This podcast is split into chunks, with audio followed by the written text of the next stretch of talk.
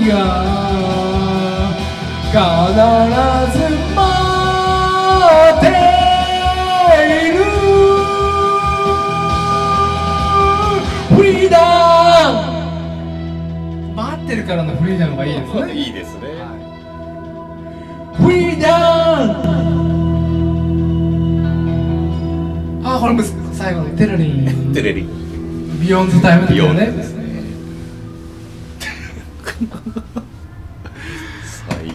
話だな。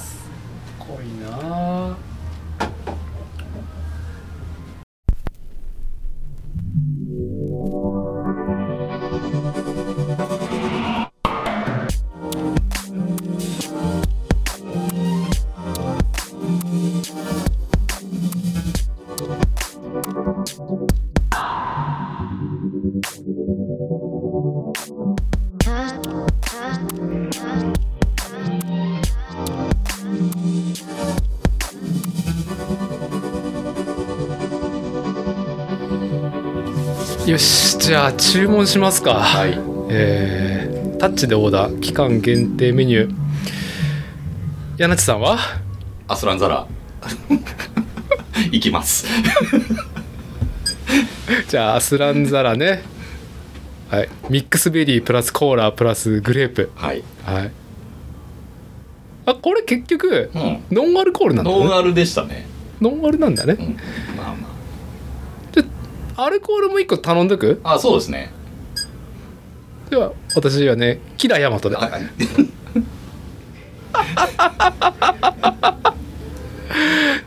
なんだよこれで。キラヤマトはみかんプラスソーダプラスブルーライチ。はい。いやーまさかのコラボだと。ねびっくりだよね。わあゴールドスパーリングとかねすごい最近の都カラオ会のカラオケはすごいですね。すごいね。レッドブルハイボールとかもあるよ。ハイボールも。ダメですよそハイボールだけでも10種類。いやいや10種類じゃなかった。15種類。すっごいある。あるね。そこら辺の居酒屋よりメニュー豊富じゃないですかね。ビールは？ピッチャーあまあピッチャーはわかるな。うんビールで2つ頼んできますか？そうで一旦。すねはい。注文そう。はい。じゃあ以下の内容で注文します。よろしいでしょうか、はい。えーガンダム。アスランザラ。ガンダム。キラヤマト。とキリン一番搾り。中ジョッキ。はい。いやもう面白いもう面白い。いやまさかの展開でしたけど坂のどん展開だね。あると思わなかったもん。じゃああのドリンク来る前に、はい。事務的に導入だけやっておきますね、本日の日付が2024年2月11日日曜日。時刻が16時を過ぎたところです。こちらは作るをテーマに世間話をするポッドキャスト番組作例主催である私伊達剛と今回はカスタム大好きおじさんヤナッチさんとはい。リアル対面収録はい。明けましておめでとうございます。おめでとうございます。今年もよろしくお願いします。しくお願いします。で今日の取材は我々おじさんがですね日曜の昼市にはい、名古屋のね中心街一番の映画館シネコンといえるミッドランドスクエアシネマの最高峰ドルビーシネマで絶賛公開中「はい。機動戦士ガンダムシードフリーダム」フリーダムフリーダムあいいよこれカラオケだからね。フリーダムってこれねこう出しても大丈夫です大丈ね夫、怒られない。はい。で今上映昼13時25分上映会を見てでその足で、えーそのままカラオケ、えージョイサウンド名古屋名駅2丁目店に、えー7階だね。7階でした。今ねルーセントタワービルの向かいでツインタワーもねこうちょっと高層から眺めれるまあ最高のロケーションじゃないですかねいいやーしかしねまあちょっと一旦乾杯しないとうんちょっとね始まらないかもし始まらない感じなんで、まあイントロダクション的に、うんまあ「機動戦士ガンダムシードフリーダム」のことをねはい。紹介しておくとですね、はもうなんとまあ機動戦士ガンダムね1970年代79年に公開して、まあ、ガンプラブームとかまあねいろんなシリーズ以以後続いていって、もうなんか難しいアニメタイトルの代表格、そうですね。うん。う、ん。僕当時多分リアルタイムで全然見てなかったんで。そうだよね、うん。僕が1975年生まれでヤナッチがえー、78年なんで。あだからもうファーストはまあもうおおぎゃっとおぎゃとなった時にはもう終わってたなるほどね。はい、うんそう。でそれ以降、まあ、再放送とかね、ううんうんうん。ん。まあ、ガンプラブームが1980年代前半にあって、うんリアルロボットアニメーションのプラモデルとかおもちゃ、うんとかうん、ファミコンが展開される以前はねすごく大ブームになっていてそうだね。僕はもうだから物心がしっかりついてザブングルとかはいはいはいはい。ダンバインとかが始まるうん80年代最初の方はもう僕4歳5歳うん6歳とかになってるんでだからぼやっと覚えてるわけよそうですね。僕は多分その辺は再放送でしか多分認識できてないと思だよねうんで、うんうん。でまあそんな中ね「うん。まあ、永遠ガンダム」シリーズ OVA とかまあ富野作品中心にね、えーユニバーサル・センチュリー続いていく中で平成最初のねはいはいはいガンダムシリーズとして2000もう2年ですって。20, 20年前。21年ガンダムシードっていうですねまあ何度もねいろんなコンテンツが新しい層を知ってうん。手こ入れがある中で、まあ、21世紀初めて21世紀入って初めて制作されたテレビシリーズのガンダム作品、はいはい。ガンダム機動戦士ガンダムシードのシリーズ最初のコズミックイラ71のガンダムシード無印が2002年から2003年うんうん。で1年空いてそのそのまま続編。劇中では確か2年後だったと思う、うん。コズミックイラ73で「機動戦士ガンダムシードディスティニー」が2004年から2005年。うん。でその後の続きを映画でやりますって発表したのがどうも2006年ああ2作目終わってすぐ発表があった。結構だからうんファンイベントとかさやったりとか。そういうとこでもうもうすでに発表はされてたと。やるよって。あ言ってから。あ音沙汰なし。まあ小出しに出しつつも。うーん。いつだろういつだろうと引っ張りつつ。18年。約18年ぐらい経ってようやくね。まあディスティニーが2004年始まったっていうことを考えると20年ぶりの新作。しかもしかも続き。ね。全くのフルオリジナルじゃなくてちゃんと前作を踏まえた上の続編っていう。驚きの続き。あね。そうが始まるよで、まあ、今回はヤナッチとは、まあ、うん。カスタム大好きおじさん、まあ、車のカスタムがね中心でね、あはい。えーそういう俗称ついてますけど、はい。まあ、体の方もカスタムしてるからね、はいはいはい。えーちょけてあの ダブルミーニングでそうですね。カスタム大好きおじさんと呼んでますけど、まあ、ここのところ去年ヤナッチとやってる収録が結構自動車文化。そうですね。車の文化。続けにちょっとその辺で収録しましたね。結構ね、うんうんうん。工業人としてなんかあのー襟を立たしつつ、んうん。乱暴のことを言うっていう収録会が続いていて、実はヤナッチとアニメの話っていうのをしていたのが、うん。このポッドキャストでうんうん。うん「水星の魔女」あが第1 1話始まった頃ですか。そうなんですよ。うちに来てもらってってなるとも2022うああな1年ちょい前。1年ちょい前。はい。ですよ、ですね、うん。トマトがすげえトマトがすげえって柳地が、あの表現がね、はい、言ってて。うで、まあ、結局彗星の魔女の話もね我々感想戦もせずにねそうですね。収録再収録ね。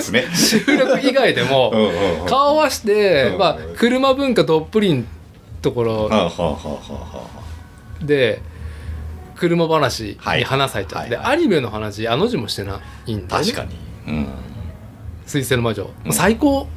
最高ですよあのアニメ。はい、もし今日時間があったら触れるかもしれないんですけど最終話ですよ。あのー去年の7月上旬の日曜日4日だったかな、うん。に夕方5時、うん。まあ正座でですよ、うん。まあ基本私は夕方5時は、うん。あの正座待機して視聴してたんです。が、あドリンクが来ましたよ、はい。ありがとうございます。はやったジョッキが大あきい。りがとうございます。あ行って渡してもらっていいですか？こっちが。あ、えっ、とこちらがヤマト。キラヤマトですか？キラヤマトですね。はいはい、ごめんなさい。キラヤマトありがとうございますはい、えーとこちらがアスランザラですね。はいありがとうございますはい。こちらから、あそうだなんかもらえるこちらからお好きなものを。いっぱいえー、選んでいいの？あのどれかいっぱいあるなえこういう風に分けて。はい。あすいませんえー、ここんこの大量の中からこのポストカード1枚あ、そうなんです、そうなんです。選べないですよねこれ把握にまず大変な上に。そう。まあややっぱ俺これだな。やっぱキラヤマト頼んどいてあれだけどこのアスランザラがカラオケを歌歌っちゃってるやつにそうですね。するよ。これ面白すぎるから。シンとあみんなカラオケ歌ってんだねコラボで。じゃあ私ハイネで。あ はいねでに高ありがとうございます。ありがとうございます。失礼いたします。じゃあまあ一旦最初はそうですね。ビールいきますかね。ビールでね、はい。い、やーじゃあシードフリーダムに。乾杯。乾杯。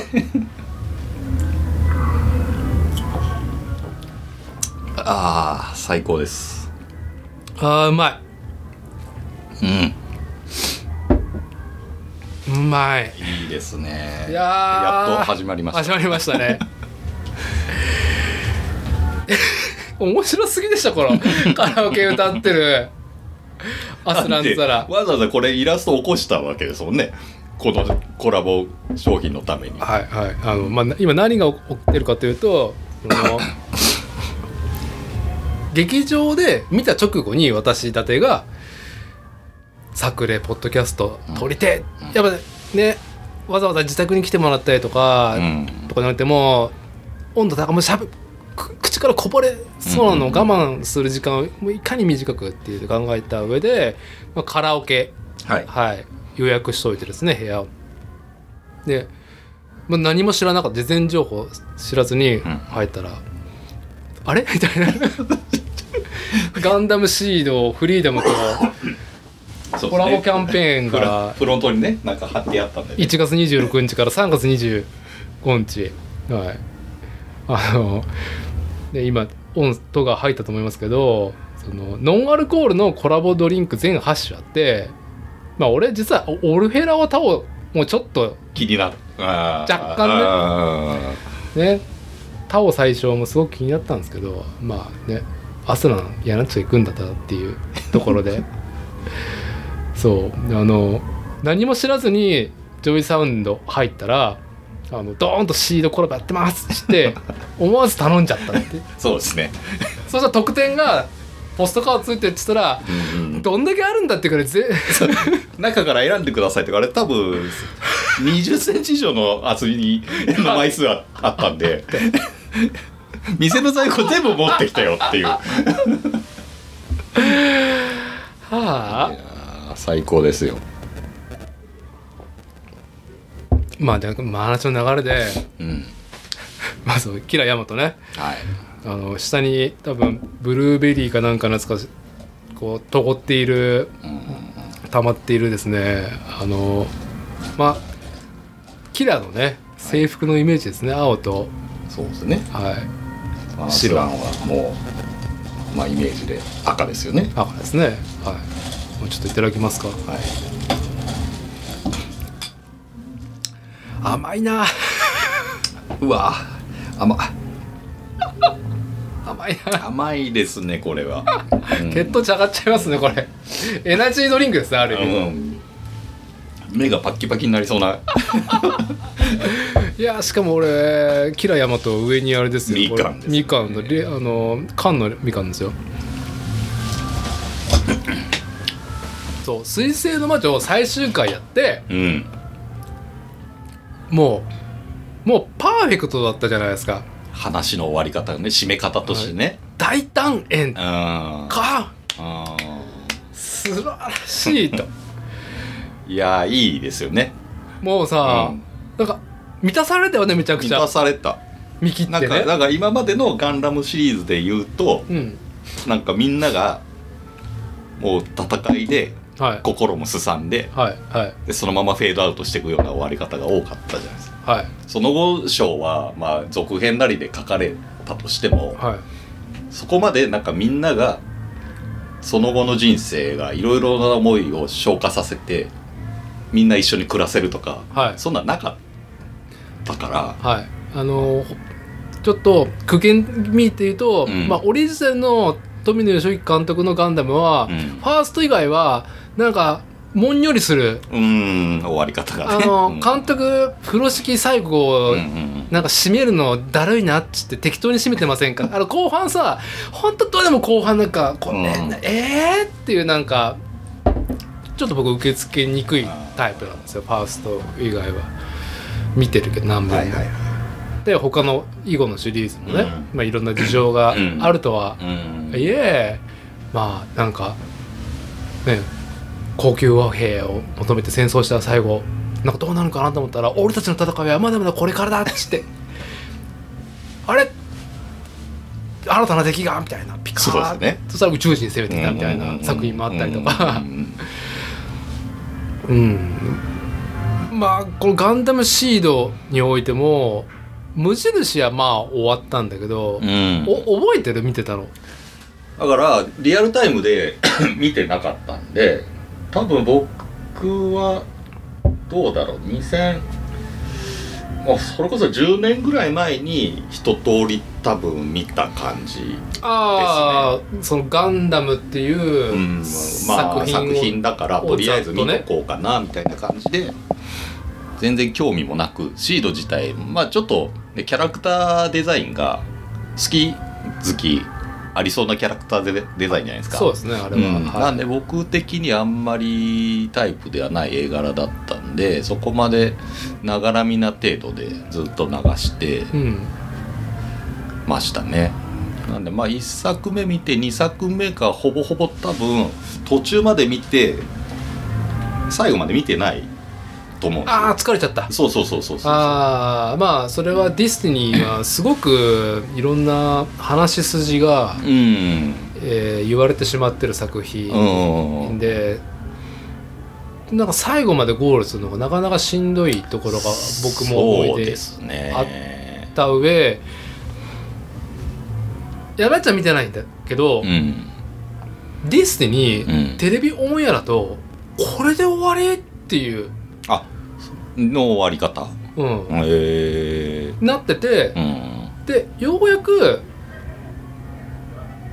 まあこの「ガンダムシードフリーダム」に合わせてさうんう、んまあなるはやでシードとシードディスにうん。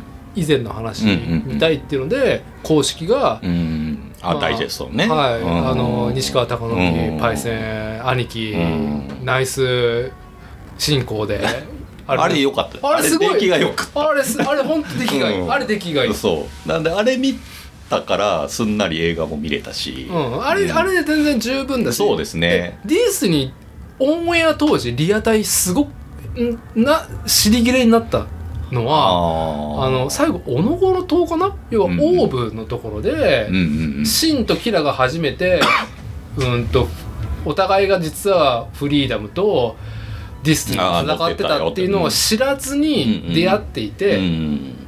で最後実はって知ってでその俺はキラ隊長に一緒に戦おうって言われたからコンパスにいて。ああ劇中ありましたねセリフがあれディスティニーが要は最後そのまあアスランとキラにうん。結局コテンパンにやられたルナマリアとあのシンがうんうん負けてくクスンっつって宇宙で。いや今回のアグネスがあれがはあはあはあ。アグネスのあの感じが、うん。あのディスティニーの時のシーンとそう。まあオマージュなんだけど。オンエアあの、まあ、シンが戦う理由はさやっぱりさもうしょうがないじゃん。そうですね。もうしょうがないじゃん、もううんどちらかというと、うん。でもずーっとぽやーんとしてるキラニーとなんかずーっとなんかうるさいなってアスランに。何なんだこの話は。ってそうですね。うん、で新主観でしてもなんだよお前らっていうのをよくわかるけど最後結局コテンパンにやられちゃってルナマニアとシンがあの月面じゃないわあのもうそフリーダムの最終決戦のとこメサイアが落ちてるところで抱き合って泣いてオンエア版あれで終わるの。えあのえでそうなんだ。ブルーレイでリマスターが入る前のうん。すぐ追加版が発売されて、うん。やっとおのごろ島であのシーンを追加してるの？だからテレビ版ただえー、戦ってボロクソやられて。やられてでであデランデル議長も殺ででうん。あそうか。もうあのパンパンって。う撃たれてあの艦長と抱き合って3人で抱き合ってそみんなで泣いてうそうそう。で終わり？終わり。ああそだからうもやっとするなそれは終わり方は。すげえファンの人も怒ってたっああうていう歴史があり、うんうんうんうん。あそうなんだ。そうそうそう。だからねあのまあいろんな事情まあちょっと脚本の家の方が体調が悪かったりとかうん。あとやっぱ50話ってしんどいと思う、しんどいっすよね。1年間。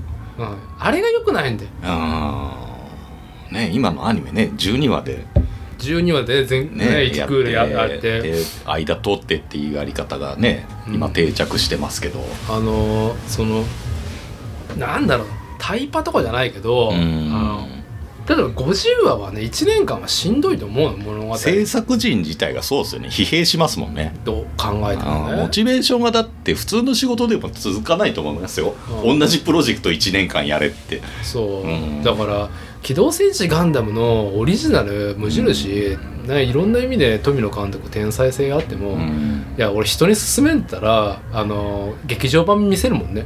ああそうですね。なんかね、あの原理主義の方はね、うん。アニメ全部50話見ろって50い話。やーしんどいわーってなりますよ 何この話みたいになったらあるしそうさ。そうですよ、そうそんなんでね。うん。あのまあ「水星の魔女」の最終回ね、はい。まあ、とりあえずとにかくわすごい。大胆にこんなに満足させてくれるガンダム今まであったのっていうのが確かに。そうあのシードうん「水星の魔女」見終わりましたと、はい。最終回、はいはい。大団円でうん。感無量、うん。パチパチパチってなって、そしたら始まる番宣。はあ、はあはあはあ、ガンダムシード劇場作品公開決定！出ましたね。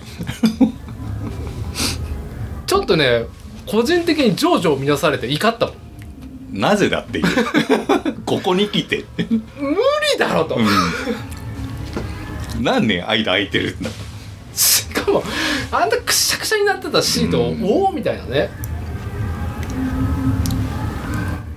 そうだから僕もその情報を知ってで、まあ、会社の同僚にもガンダムシリーズが好きな人間がいるからうん「まあ、水星の魔女」やってた時も大体月曜日の朝礼後は水星の魔女トークを いいですね。数分やるっていうのが毎週のはい。ルーティンだったんですけど、まあ、で最終的にそれをシードなんか映画やるっていう話出たねみたいな。うんうん。しても、はい。い、やでもシードねまあやったとしても見に行かないでしょみたいな。感じだったんですよその時いやはー本当に。そうだった。本当にうん。だから実際にまあやるっていう情報は知ってたとしても別に全然映画館のスケジュールもチェックしてなかったし、うんうん。まあ見たい映画のリストにも全く入ってなかったんではい。あーと思ってたらなんかツイッターでシード今週みたいな感じで上がってき始めてたから、あー今週やるんだっていうぐらいにしか認識はなかったですね。はい、うん。で私がなんかいいから見てこいっていう。うん。急に急にどうしたってそう。いうそうそう。急にポンとメッセージが飛んできて。元気出るからっていう一言が添えられて。そうなんですよ。うん、じゃあ見に行こうかなと思って。でもな全部見てないしなと思ったらなそのね公式の方からダイジェスト版が、はい。うん、あるってことで30分30分でしたかね。30分と40分。40分でしたっけ？結構結構とボリュームがねしっかりあったんででそれを月曜日仕事終わってから、とりあえずそのダイジェストを立て付け2本見てはい。見終わったのが8時半ぐらいだったんですけど夜の。うんうんうん。で、まあ、近くの、まあ、109シネマズのレイトショーがうん。9時半からだったんですよ、はいはい。間に合うと間に合うとまあ、10分で行けるんで、はい。間に合う。と、まあ、今ほんでネットでチケット取ってはもう速攻見に行きましたね。いいやーなんかね返事でジャッシュで僕がえーっと見に行ったのが1月の254うんうん、うん、とりあえずえーっと金曜日風切りだったのか？そうですね。で土曜日のうん。私のね、X のうん。タイムラインが様子がおかしくて、あみんなシートフリーダムを絶賛していーて、嘘だろうと思って。うんいや確かに上がってました。でうん。いやまあ時間もなんかまあなんかあるしいやあるっていうかまあ作って、うん。ちょっと夜映画見てきていいっつって、うんあの妻に相談して。日曜日夜「機動戦士ガンダムシートフリーダム」ん。まあ、近くのイオンのシネマ見に行ってたらもうまあびっくりして、まあ、その日のうちに西川貴教に兄貴の「フリーダフリーダム」もう255円ダウンロードしてたよね。いやその気持ちは分かりますよ、ですぐヤナッチに。うん、メッセージですか。そう確かにその夜飛んできましたからね。いやあのでも僕が言う前に柳瀬さんどうでしたか？状況は同じ完全半信半疑で言ったでしょ？そうだから全くネットの中で盛り上がってるけどいやまさかっていう。そう。一つあるのは、うん。世代が違うんだよ。一回り下のそうですよね。30代ですもんね。がうん。10代の時に見てる小学生の時に見てるガンダムですもんね。そう。でガツンと、うん。もう多分フレーフレーのネチネチしネチネチネチネチしてる。あのにあれに攻められ続けられて、最後解放されるところ。でうん。ガーンってやられてる、うん。壁をやられてるところ。そうですよね、うん。だから俺らの世代じゃない。じゃない。のもあるし、ヤナッチはしかも後追いでリアタイもせずに後追いで座学として見とくかみたいな、うん。いやーもう完全に裏切られてまして。まさかここまでの出来だとは本当にもうだってもうスタートをしてはい。やもう一本たたうちにはははってなって。もうサビですねサビ。そうそう。サビ。サビ。うわもう来た、はい。いやーもうこれすごいわと思って。ねまあ昔のまあ後でちょっと作品名出るかもしれないですけど昔最初良くてもうん。後半垂れたやつとかもはい。出てるわけじゃないですか、はい。ナラティブですね。出ちゃいましたけど。ナラティブですね。はい。でそれもあるんでいやまさか A パートだけまあがっつり作り込んで、はい。あとね、はい。垂れるって感じもちょっとないこともないだろうと、うん。ちょっと疑心暗鬼でずっと最後まで見たんいや富野監督ですら話はだれるからね後半。そう。と思ったらはいどこもだれることなくはい。最後まで祭りでした。はい。あのー私がちょっとなんかこれは一体何なんだろうなってうん。ずーっと、えー私のねガンダム議会、はい、がいろいろまあ議論をねうんうん。重ねた結果僕の一つのガンダムシードフリーダムって何なのかっていうと、まあ、ガンダムっていう作品にはえーっとツボが、まあうん。いくつかありでやっぱ大元はリアルロボットアニメーションっていう、まあ、大元の機動戦士ガンダムとかが培ってきた、まああのリアルな世界観の、うん。でもロボット活躍しちゃうっていうところを、まあ、エッセンスにしてるっていうのが大きな要素の中で、うん、この話も多分後半すると思うんだけど、まあ、以前先行のハサウェイをヤナッチと、はい。同じくドルビーでうん。名義のドルビー見に行った時に、もうひっくり返ったそうですねっていうことがあって、えー2021年ん？22年かな？に公開された、えー富野原作の小説、うん。うん、平成前半のの、まあ、映画が今更やって、まあ、ナラティブナラティブショックが俺たちはナラティブショックがナラティブショックありました。あ悪質ショックじゃなくて。僕 もう強沈しましたもんあの時に。もうあの後の居酒屋の夜は忘れられないです、ね、忘れられないですね。そう。であのそれをあそれを払拭させてくれたのがあの先行のハサウェイの劇場版アニメでありで先行のハサウェイはあれはジョン・ウィックなんだよ。ガンダムっていうくくりで言うと方向性としてはジョン・ウィックあでありーうん今回のシードフリーダムはうん RRR なんだよ。イインド映画の？インド映画の。うん。ラージャマリー監督の。完全エンタメじゃないですか。そう。見た ?RRR 見てます。はあのさあれ形容がすごく難しくて、うん。まあバカ映画って言ってもいいいうーん。じゃない、うんうん。でもそうじゃない要素は何なんだろうと思ったら、うんやっぱりリアルがすごいところがあって、あとインド人が作ったインド映画だけどテーマがイギリス植民地時代にもうイギリスの圧政に苦しむインドのネイティブの民たちっていうのがちゃんとベースに描いた上で踊って歌ってうん。超絶フィジカルなその戦闘シーンがうんこれでもかってネチネチやって3時間経つじゃんあれ。あこれ RRR だと思ってガンダムの。これどうですか？このこの脳は。まあ当てはまりそうですよね。そこのとこで言うとシードが。ね RRR っていう。そうしないとアスランゼラが説明つかないんだよね。確かにね。アスランね。アスランとズゴックが咀嚼できないんですよどう考えても、いらないですもんね。その完全にそのリアルとかう、ん。まあ我々生きているその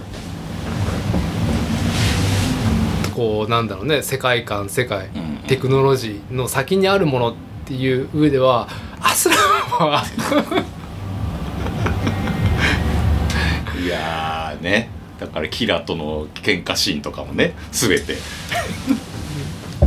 ラスカそんなことをよ俺には言ったことないぞっつってまだえ？っ?」って。いやーもうほんといいわ。いやあのまずさうん。冒頭でさ、うん。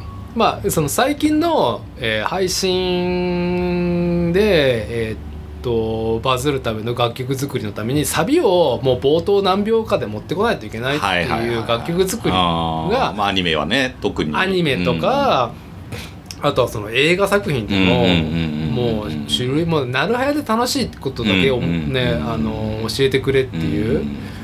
うん、風な風潮がある中で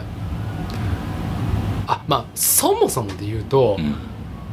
なかったこの映画がやばいとかいう番宣全く皆無だったから。ああ。シードフリーダム。確かになかっなかったでしょ、た全く見てないもん。あのだからシードが映画で映画やるよっていうのが多分地上波とかうん。そういうネットの配信とかでも多分見てない。広告だから俺たちの思考は別にしていやむしろ俺たちに届いちゃう方じゃない？ガンダムだから。うんでも届いてなかったでしょ？届いてない。それがもうナラティブはあのー事前にね。事前に。めちゃくちゃ入ってましたももね。うんこの映画がすごい。うん。ゴリ押しでしたね。F91 うん。以降のうん。初劇場作品。劇場のクオリティが今ここにみたいな。やってた。やってた。やってた見に行ったらね。えーもうゲロが出るからちょっとやめた方がいいよあの話は。あのーどうですか？冒頭さまあ俺たち今日はドルビーのあの C 列というだいぶ前の席で基本スクリーン見上げる上にうん。冒頭はあの紛争地域の105ダガーとかウィンダムの発信シーンをまず見上げるわけではいさらに見上げるわけじゃないですか。あのうん。じゃあ煽りの。そうですね。いやあそこでまずびっくりしたよね。あモビルスーツに笛いるかと思うんだけどあピーピーあって。誘誘導で。誘導で。聞こえねえだろっていう、笛とかうんね。ね見えないよってそんなちっちゃいのでねっそてう。人のね、うん、誘導灯がね。手旗ね、うん。誘導灯とか見えないでしょ？見えない見えない。ってかでももうリアル。リアル、うん、俺たちが好きなやつ。そうそうそう。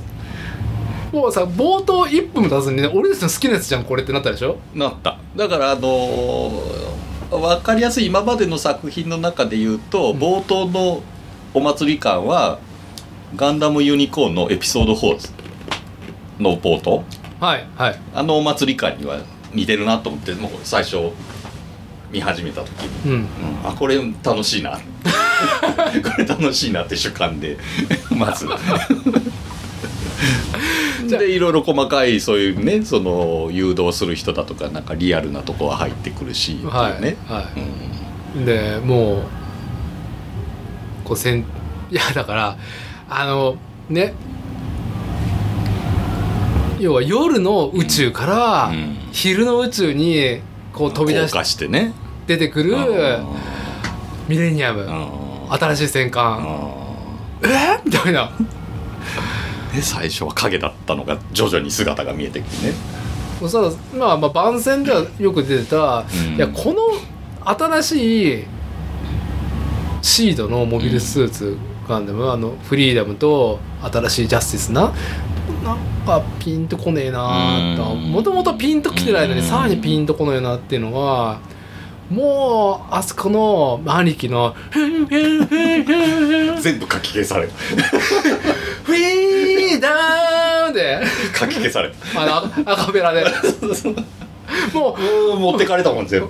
あの地上戦で「えー!」みたいなところからのあのブリッジの緊張感とねあのあそこのハンガーでのそうですね。やり取りしてね。で発艦シーンと。でもう兄貴の歌声「うん。フリーフリーダム」でもう大気圏突入する前から「うおー!」って。でそっからも TK だね「てんてんてんてんてんてんてん」いやー素晴らしいねタッグ組まれましたよね今回ね。いや今日はもう全然。いや今更だけど、あのもうこのこの収録回はうん。2月の最終週に公開される。あはは。ネタバレとかそんなの気にせず。気にせずもう最初 最初から最後までお前ら喋るのかっていうぐらいでも全然。ああいいんですか？もういいですよ。もう公式パンフレットも手元にあるぐらいですか？らあるんですあるでもそれねちねち見ながら、まあ、なんかああだこうだ言ってもいいぐらいの収録回にすればいいいやいやいやいや、あのもうさうん。あの買ったでしょ？フリーダム。西川貴教。買った。速攻だから劇場で初回、えー、と月曜日見てうん。その帰り道にもうすぐ買いましたね。ね？うん。でなんか、うん。まあ1月31日のオリコンだよりで、うんうん西川貴教もうトワーク小室哲哉の、ねうんうん。劇場版「機動戦士ガンダムシードフリーダム」主題歌「うん。フリーダム」がオリコンランキング堂々の1位に貴教兄貴が「初のオリコン1位です」初だ。初なのみたいな。あ撮ってないんだ今まで。いやわかんないけどねそのウェブでやるオリコンっていうああそっかくりなのかその集計方法が違うのかもしれないですか？何の初なのかわかんないんだけど、いやでも俺 TM レボリューションのシングル買ったとしたら俺ホットリミットい一作目？あのまあた黒黒のガムテープみたいなやつね。そう。あの短冊で、はいはいはいはい。はい何インチだ8ミリ8ミリの。そう。8センチ CD ってやつか。まあアルバムは多分レンタルだったと思うから、い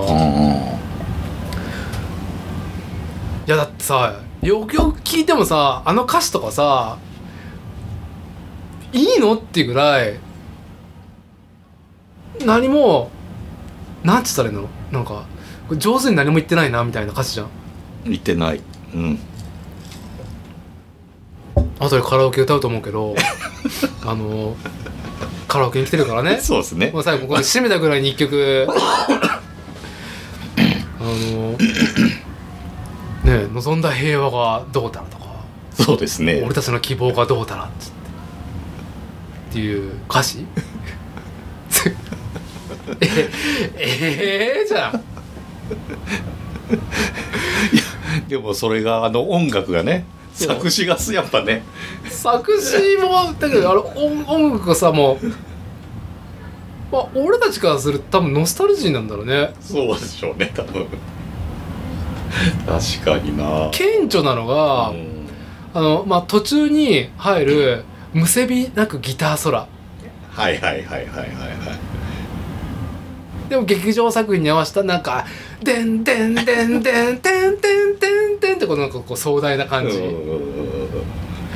で最後はそう「テレリーン」っていうあビヨンズタイムかなみたいな逆襲のシャアの最後の まあまあでも小室哲哉つながりで言えばねいや正解だよ。うんそうそう。大正解でしかないよも流れを組んでるのはね。うん。でもさまんまじゃん。いやでもそれを欲してる人たちがやっぱりこんだけいるんじゃないですか。いや何回も聞いてるけど俺、うんうん。いや本当にこれ楽曲がいいのか悪いのかよく分かんないなっていう、うん。まあでもあれはどうなのもう完全にそのオープニングのはい。あそこに引っ張られちゃってるから。そう。うん。でオープニングと、まあ、何よりも完走しきったうん。感想がね、うん。まあすごく高評価。そうそうそうそう。だからいいとは思う。若い子とかってあれさどうなの？みたいな。うんですね。まあでもそんだけ1位取れるってことはそんだけ回ってるんですよね。そうそう。だからちょっと事前に、うん。あの調べておきたかったんだけどできなかった興行収益のなんかその立ち上がりで まあ笑ったのはさ24日の金曜日に公開されてで土日週末超えて月曜日に公式があのネタバレするんだよねえっと公式のホームページ上でそうズゴックの中にまずズゴックも出るしっていうののを全部そう。出しちゃったんですか？中そう中にジャスティンもも入ってるっていう。はあ、はあはあはあ、全部出しちゃってるの。一番知ってほしくないところなのね。でも理由としてあその第一週末で、えー動員が16万人だったっけな。うんうんうん。入ってまあ滑り出し好調でうん。ゆえに公開したみたいなことが書いてあって多分異例だったのかなみたいな滑り出しが。まあ、そこまで見てなかったんでしょうかね、まあ、事前にそういう情報もいろいろしてなかったわけじゃないですか、うんうん。まあ、公式、まあ、公式のホームページ上ではニュースは流れとったとしても俺らのとこに入ってきてなかったからまあそんだけまあ頑張らんでもいいかなっていうのが制作陣の中であったのか。うんまあそのジャッジが何か分かんないけどうん。結構そのあのいや何なんだろうなキャラクターいやモビルスーツ出るいやうん大筋ばらしてもなどうでもいいような気がする話では確かにあるし。うんうん。ネタバレしようがね。ううんん、アスランの面白はあもはやああれに始まったことではない感じ。いやあー。そうヤナッチはあんまり感じてないと思うけど、うん。そのもうアスランザラっていじられキャラになってたからネットミームとして。ほディスティニううん。ーでうん。もうもうずーっとシンが「何なんだよあんた」っていうのを視聴者も「何なんだお前」っていう。あそういう感じなのね、まあ、途中で見 見てないから最後の方わかんないけど。そう。あだからあれですよもう。変なサングラスしてきてさ。あしてた。ディスティニーしてた。クワトロバジーナよろしく、うんうんうん。でとにかくうんなんだろう。下半身が緩いというか女たらしキャラというかはあ。すごいなんだろう。まあ正論というか、うん、シンをこうシンともう一人あのクローンの子名前と忘れちゃったけどもうたしなめるんだけど、うんうん。ずっと。でも下半身がだらしないから、うん。最初だってルナマリアはもうアスランゾッコンだったしえー、デスティニーの始まった当初ってことね。当初。はあ、はあはあはあ、で係っていう言い名付けが言い名付けっていうかまあその恋人がいるのにね。ああそうか。えっ、と最初の無印の時でカガリとアスランが恋仲になって。そうなんですよ。ね。うん。それは継続なんだでも職場のうん。女に手を出すみたいな、あ。上官はもう進化したらもう同同期の女に手を出してる上官みたいな感じ。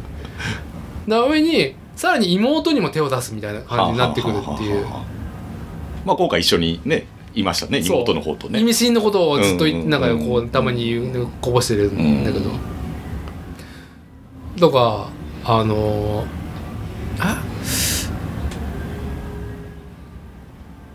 ラクスの偽物のミーアとも結構やり取りあったのかな？まあなんかさうんうん。おかしいんですよ話が。ディスティニー。ーこうアースラン周りのこのヒロインたちの動きが。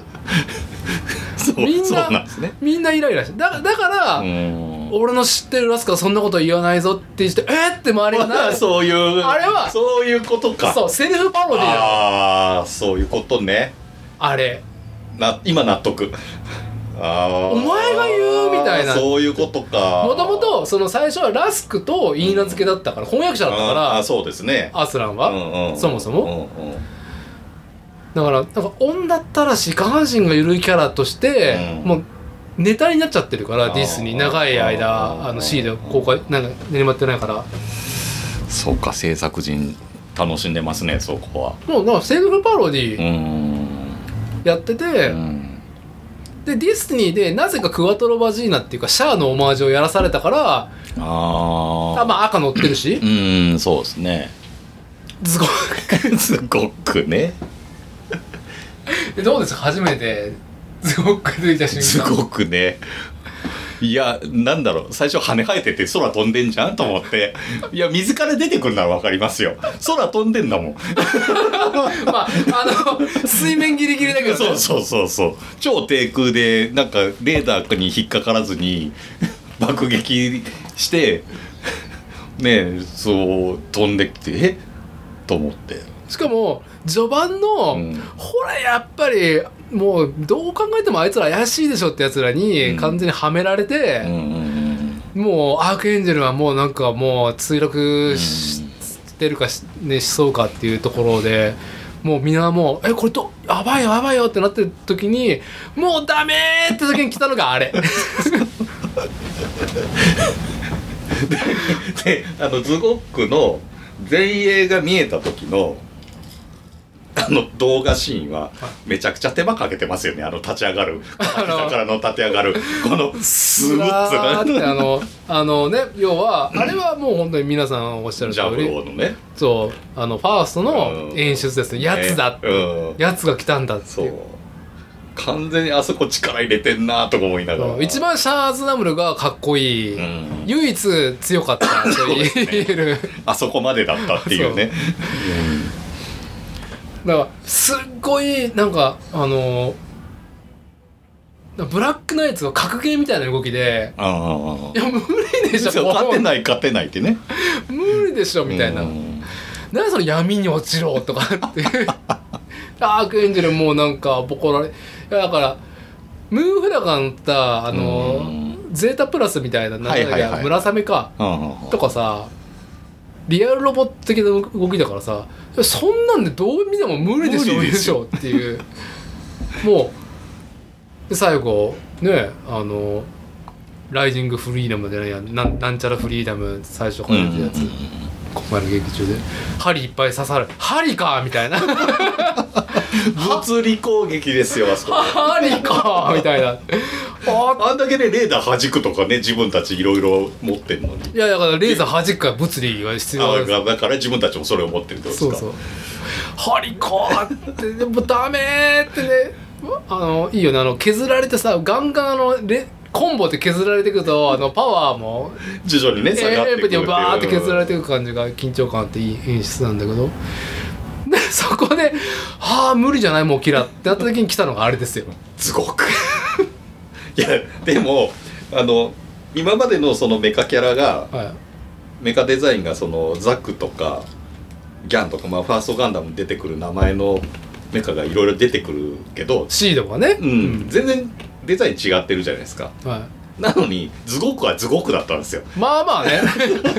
角が生えてるけどズゴックやなと思って。ズゴックと両手にちょっとなんか盾みたいなのがあるなみたいな。うんついてるだけでまんまやなと思いながら。はいいやーだからあのん？あいつなんだっけ、えーっとブラックナイツのそうシュラだ。シュラサーペンタインね、一番強い。うん。とまあキラ。でキラをシュラがポコってでその後やはりアスランザラは違うなみたいな感じでさ似たりとかするじゃん。でもさずっと緊張感とリアリティやったのにズゴックだけが変なポーズしてさこうなんかこうなんかラジオ体操第二みたいなこうなんか。こちょっとコミカルでしたからね。がっぷり四つになっても爪でこうがっぷり四つにななえ？みたいな。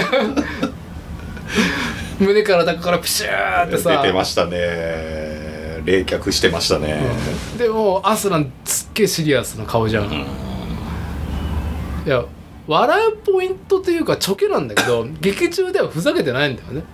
そうそうですね。全くね。全く。制作はもう全開でしたねあれはね。だそういうところがうん。なんか RR っぽいなと思って、ん。そんなバカなっていう、はいはいはい。バーフバリとかも、確かにね。バーフバリ見た？見ましたよ、あの攻めをさ攻めじゃないあの城を攻め落とすにさ、うんうん。な縦でエンジンを組めっつって。ヤシの木引っ張ってさ 引っ張ってさなんか縦でね集団作ったあの猛者たちが10人ぐらいがさあヤシの木でね火をねバーンってさスリング飛ばされてさ、はいはいはい。飛んでくじゃん。飛んできましたあもうさもうおかしいじゃん。あのギャグじゃん。面白いじゃん、うん。でも劇中では大真面目じゃん。そうですねあれでね突破したわけじゃん。そうそう多分ズゴックは。そうそう大真面目で。したね。だからまあじゃあまずズゴックの話を感想しますか、はい。いや僕はうん。最終決戦のボルテージはすごかったんだけど、ん。あの最後さ最終決戦でさアスランザラズゴック出る。お前？宇宙なのにって。ミレニアムから。最後お前はそれで最終決戦で行くのかっていう。え？っていう。だってまあネタバレしてるけどかりそめのズゴックじゃないですか。は最終だったら脱いどけよっていいう。そう。そこ出るんだったらジャスティスでいいじゃねえかって思いましたけどねどうでしたか？割れた時。割れた時針針にぶっ刺され まてた針。物合いの奥から別の。あの完全に漫画が変わったっていう。いやいやいやその頭身の中に入ってるんですかねっていう。あーいやもうあビルドファイターズ見た？あ見てます見てます。もうビルドファイターズトライなんだよなあれ。そうですね。ドムの中にバーニングホニャララガンダムが入ってたっていう文脈なんだと思うんですよあれ。うんドムじゃやっぱり勝てねえってなったら中から赤きつでその中からガンダム出てくるいやーでもズゴックまあその割れてジャスティスになったのも良かったですけど僕はあの上に乗ってたの完成機。なんだった、なんなんて名前だ？キャバリア、あーキャバリア。あれいいですねあれもうん。ドラグナーですね。みんなうん。ブヒブヒ言ってる。ドラグナーのあそのう。外装がなんなんで急に来たみたいな、うん。だからそういうロボットアニメのそういうとこもちゃんと、まあサンライズの系譜ですよね、うん。リアルロボットアニメの。あれよかったな。じゃあ本当に一番欲しいのはシードフリードシードフリーダム版のズゴックと、うん。キャバリアと、うんとインフィニティッド・ジャスティス・ガンダムのあの背中についてるやつがあのキャバリアについてるから、はいはいはいはい。あのセットアップが欲しいんですよ。そうですね。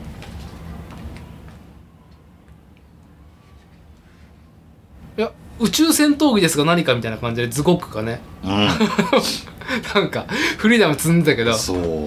よかったなあれあれはかっこいいよかねっこいい多分その SNS 頼りで、うんキャバリアアイフット。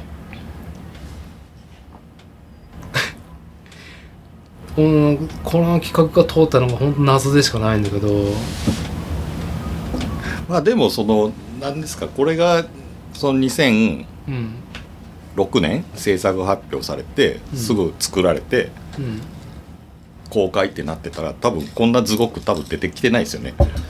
そうだね。ゲルググ出るぐらいね。ゲルググとギャンぐらいは出た。かもしれないけど、うんすごくはねねえ。ちょっとねそんな器量は当時はなかったんだね、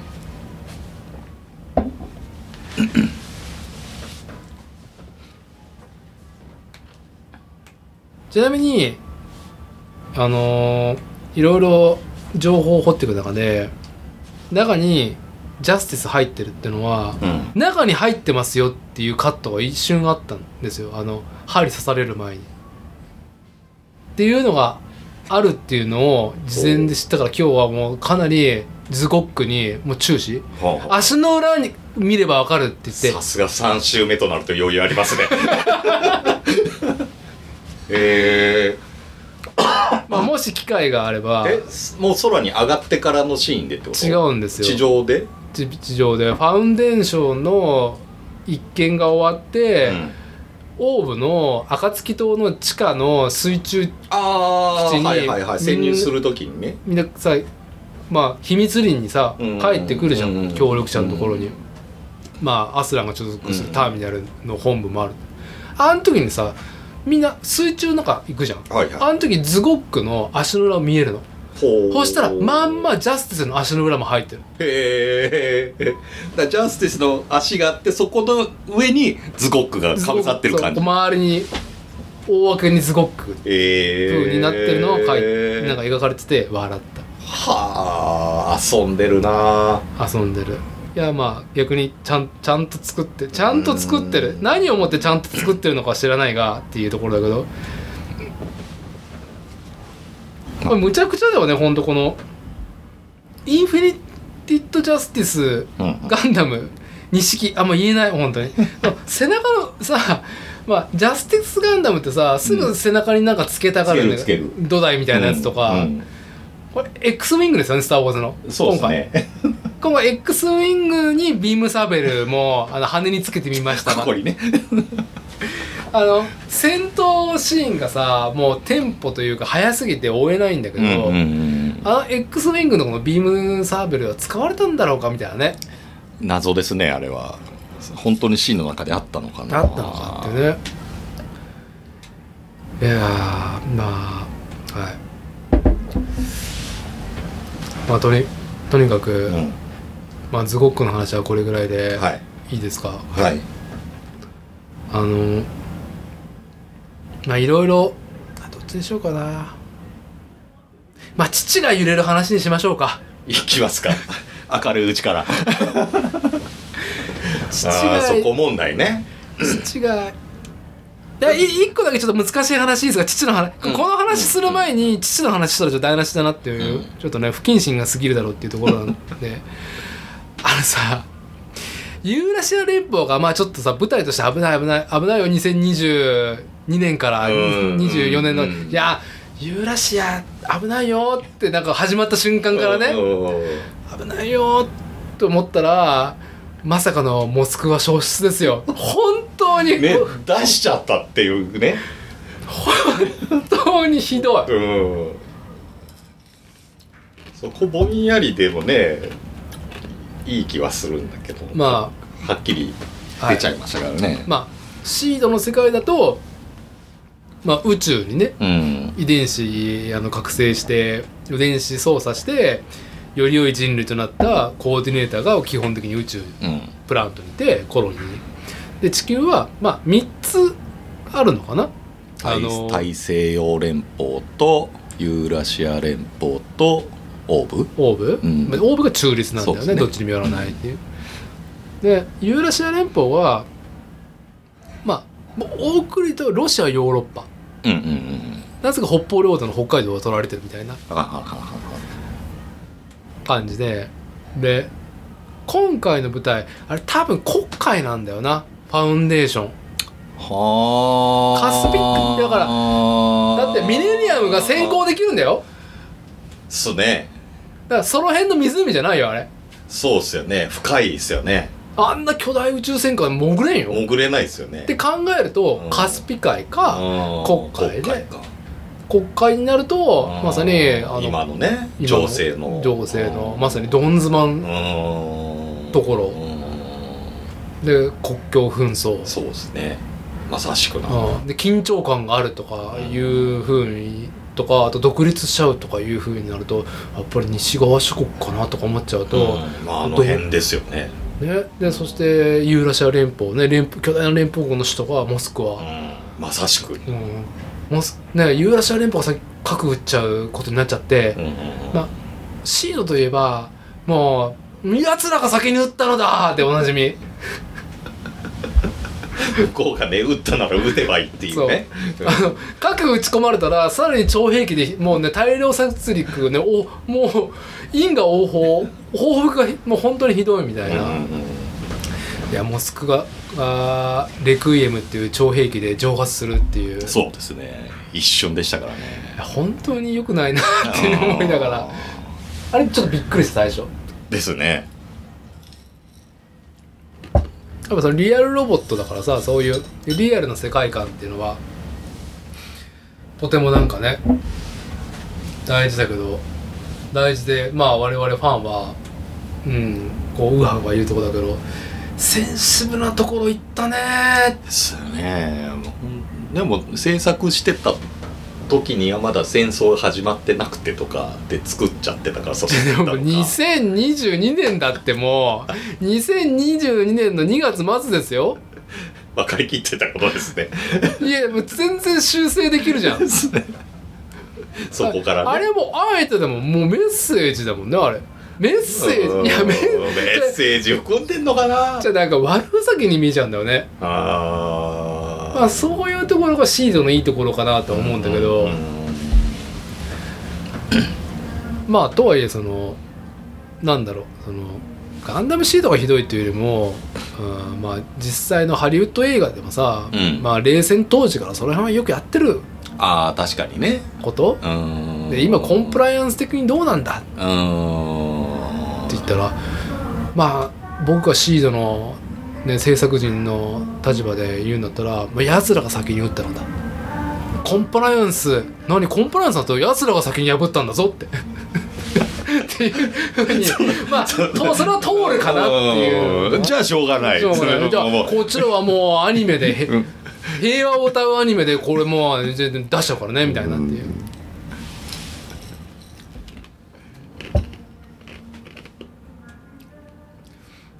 ヤナッチははい。初初回あともうなんかもう本当に印象的なところもう削ったら削るほどいろいろ出てくる作品なんだけどうん。あとポイント何でしたか？ポイント。いくらでもあると思いますけど。ポイント。でもね。リアルっていうとうん。やっぱあのマリュ館長とかのはい。言葉遣いあの艦隊戦での艦対戦ね。うん。急にあの映画が変わるやつね。そう。変わるし だからあと言い回し言葉のは打ち方の、いはいはい、うん、あの辺がなんね全然今までのなんだろう普通常のアニメでああいう戦闘シーンがあった時の艦長のセリフ回しとは違うなんかちょっとリアルっぽさを追求してるような。まああれがある意味シードの芸風だったの。うーん。並走をいちいち言うっていうね。そう全部言いますもんね。全部言う「イーゲルシュテイン!」とかさ、マリュウさんそれ新しく乗ったばっかの艦なのに全部武器知ってんだみたいなね。でもねおなじみのね並走だったりとかするし。いやーもうさ。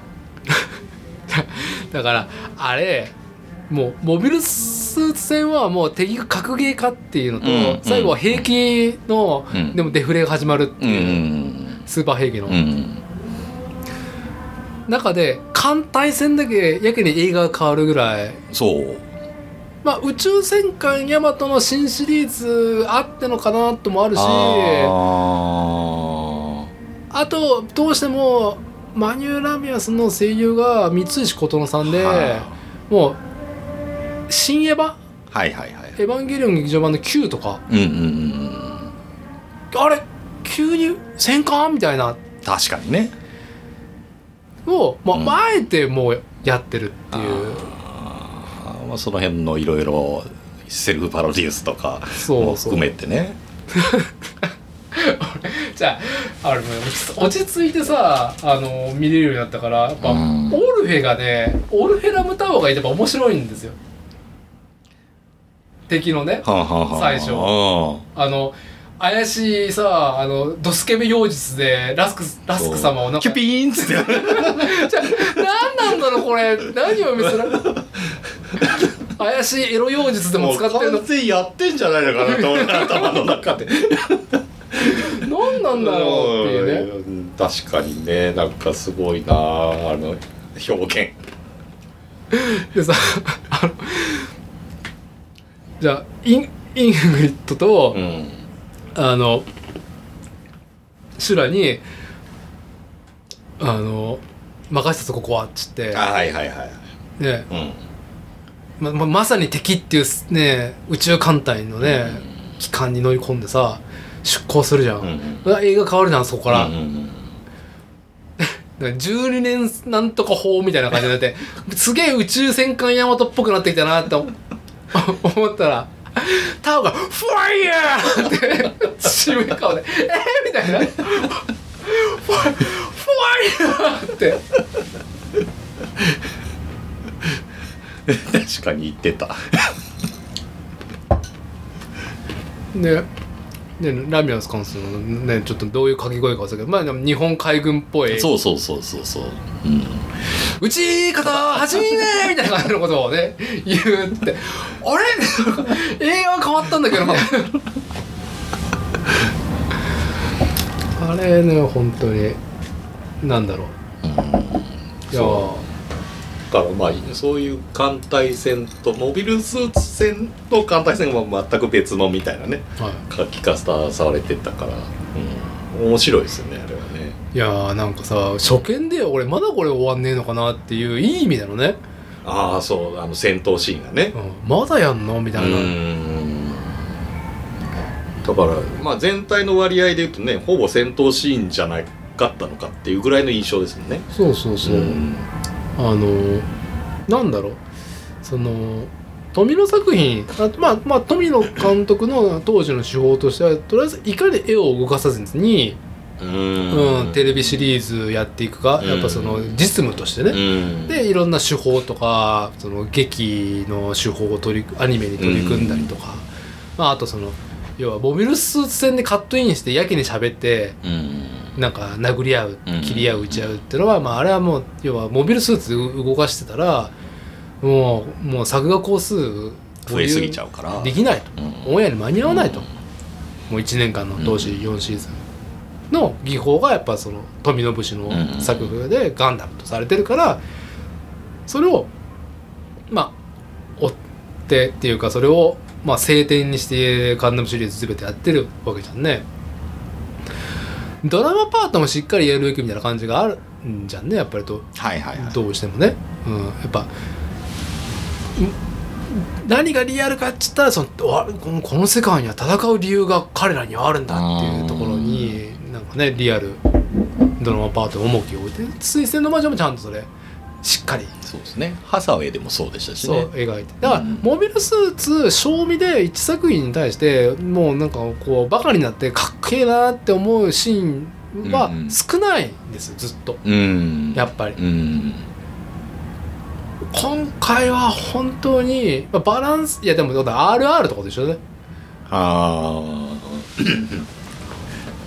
確かにねなんかしっかりした平穏なシーンとかその策謀とか策略とか駆け引きみたいなのも描くけど戦闘も長えじゃん。うん。長い。しっかり書かれてた。終わらない。うん。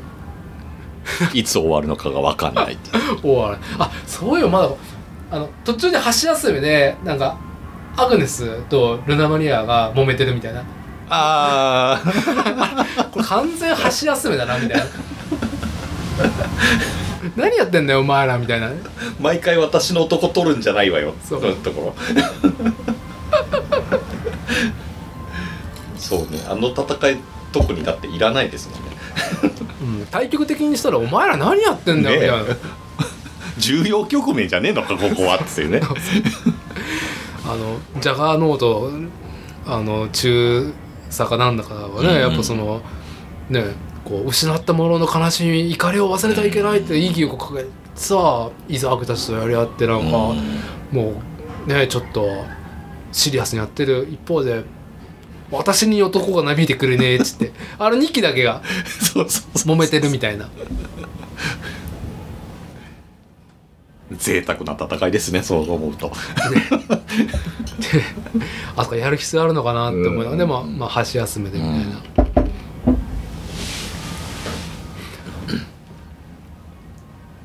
とあのいやーもうちょっと食べようかな。おっぱいで。おっぱいの話アグネスの話が出たから、はい。トリビアの。あのあ3週連続見ている私だてがですね、うん。まあ情報強者として、うん。まあまあなんというか柳地さんにマウントを取るっていう流れなんですけど、はい。なんかね今回でも俺初めて知った衝撃があって声優陣がやっぱねいい演技するじゃんみんな、うん。本当に、うん。えー死んでるのにもう池田秀一のねデュランデルがね本当にそれでいいのかみたいな。人間人間の愚かしさとねやっぱちゃんとね遺伝子からこう整えるべきだみたいなのうんうんうん。に対してずっとなんか本当にお前は合ってるのかって 詰めてくるじゃん、はい。死んでんのにいや今回びっくりしたのがあの桑島宝子さんっていう声優さん、うん。まず1作目であのナタル・バシルールナタル・バシルールってどんなキャラだっけ？要はマリュはもともとああ副官の人か。そはいはいはいはいはい。うマリュと副官でやっててアークエンジェルの。うんうんうん。で結局まあマリュサイドが、うんうんうんまあ独立してどちらにも属さない勢力になるじゃんその時にブルーコスモスのあのうるさいあの青背広にはいびられながら館長やるの、あー。黒いアークエンジェルの。うんうんうんあれの声優さん、はいはいはいはい。な上にフレー・アルスターあのシード第一作であんまり感じてないでもずっとキラをいびってくるのよ。髪の毛ピンクの。ああ途中で死んじゃうやつ？まあ最後で死ぬんだけああ最後か。うん謝あー。最あ後ー。死んでから謝罪。はいはいはい。一番クゾなな感じですね。が同じ声優さん。あそうなんだ。桑島さん、ええでへえと思ってたら、うん。ディズニーでうん。ステラやってんの。そで、ううん。今回アグネス。は嫌な女や。あすげえな。そっちに全振りのパラメーターでもうなんか声優やってんの？メンタルヘルスがおかしい、うん。まあ、ナタルさんは違いますね。ちゃんと真面目な人だけど。すごいね。演技力。そう思うと。すごい。うん。すごいんですよ。はだから同作でやってるっていう上ではなんか僕は今回ちゃんとしっかり掘ってみてあうんうん。知ってびっくりしたしあの第1作目と、まあ、第2作目もその1作目のライバルだったラウル・クレーラウル・クルーゼ仮面かぶってるはいはいはい。が関さんなんだけど、うんあのイザーク今回も出てたね、うんうん。イザーク・ジュールの声も2人ともやってたってことで今回初めえてそうなの？だいぶ違くない？みたいな。違う。うん。あそうなんだイザーク1作目ではストライク痛いとか怪我してねね怪我してからすごく必要にストライクを追ってくるようになったのとそのクルーゼへえそう人類の夢ってそうか全然それだけの業を重ねてきたのは誰かってねあそうだったんだって気づいてなかった全然その辺の声優しっかりをかけてなかったからわかでも今回はやっぱり「ヒートフリーダム」はびっくりはうん。やっぱり宝子さんですよ。桑島宝子うさんん。がアグネス。うんやってたっていう。アグネス何なの？ね お前何なんだっていうのがやっぱ大事なんだかなエッセンスでっていう。そうですよね。どこから出てきたのっていうね、どう見てもなんかもうパンモロしてると思うんだけどなみたいな。ね芯絶対見えてるやんと思いながら。アグネスもその、まあ、ルナ・マリオンもまあまあ短いですからね、まあ、ラスクさんもねなんかジンバーオリにミニスカ絶対領域もなんか 昔から何なんだろうそれはって思ってはいたんですけど。お城の舞踏会でなぜツインテールになったんですか？もうフォーマルなとこだったらもうちょっとツインテールではない気がするんですけどまあでもね外交官としてね、うん。入場する時もあれでしたからね。あまあ確かに。ねジンバボール、ね、絶対領域のねジンバオリだったから。まあなんあかあいう世界観。世界では大丈夫という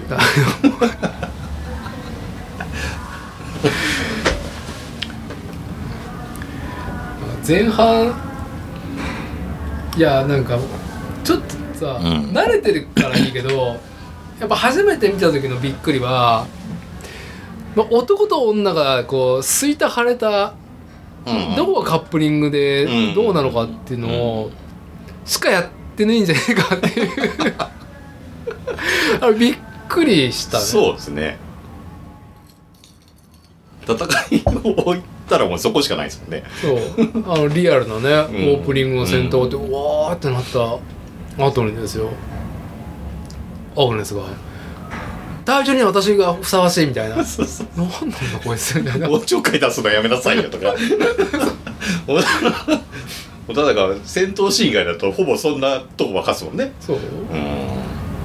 うん。でまあ芯もなんかしょぼーんとしてるなー。ってね 環境でしょぼーんしてるなー。っつったらなんかねルナ・マリアのベッド。部屋でねバカっつってね。え？みたいな。だそういう話ばっかりなんだけどな。でねタオそうあのうん。最初はずっと怪しいエロ妖術を ラスクにね。かけ続けてな何を見せられてんだろうかっていう叩き込みね。そうなる変な妖術かけると口元が緩むっていうラスクのねあの顔最高でしたよ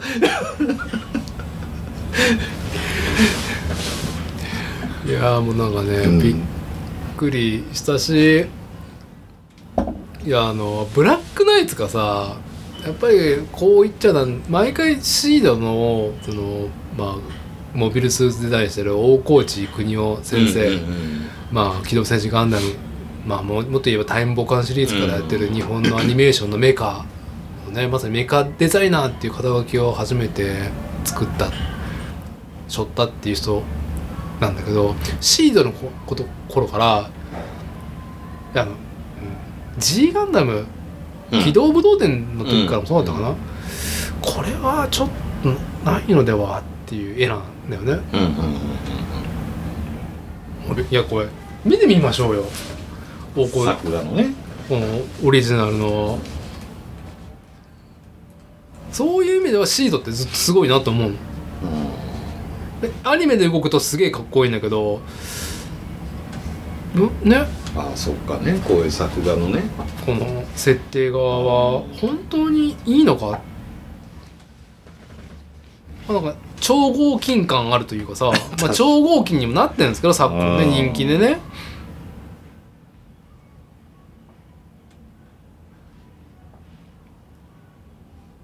ほらゲルググメナースだって。うん。いやジンとかザク・ウォーリアーと何が違うんだろうかっていう、でも劇中ではちゃんとゲゲルグゲルググってね。うんちゃんと。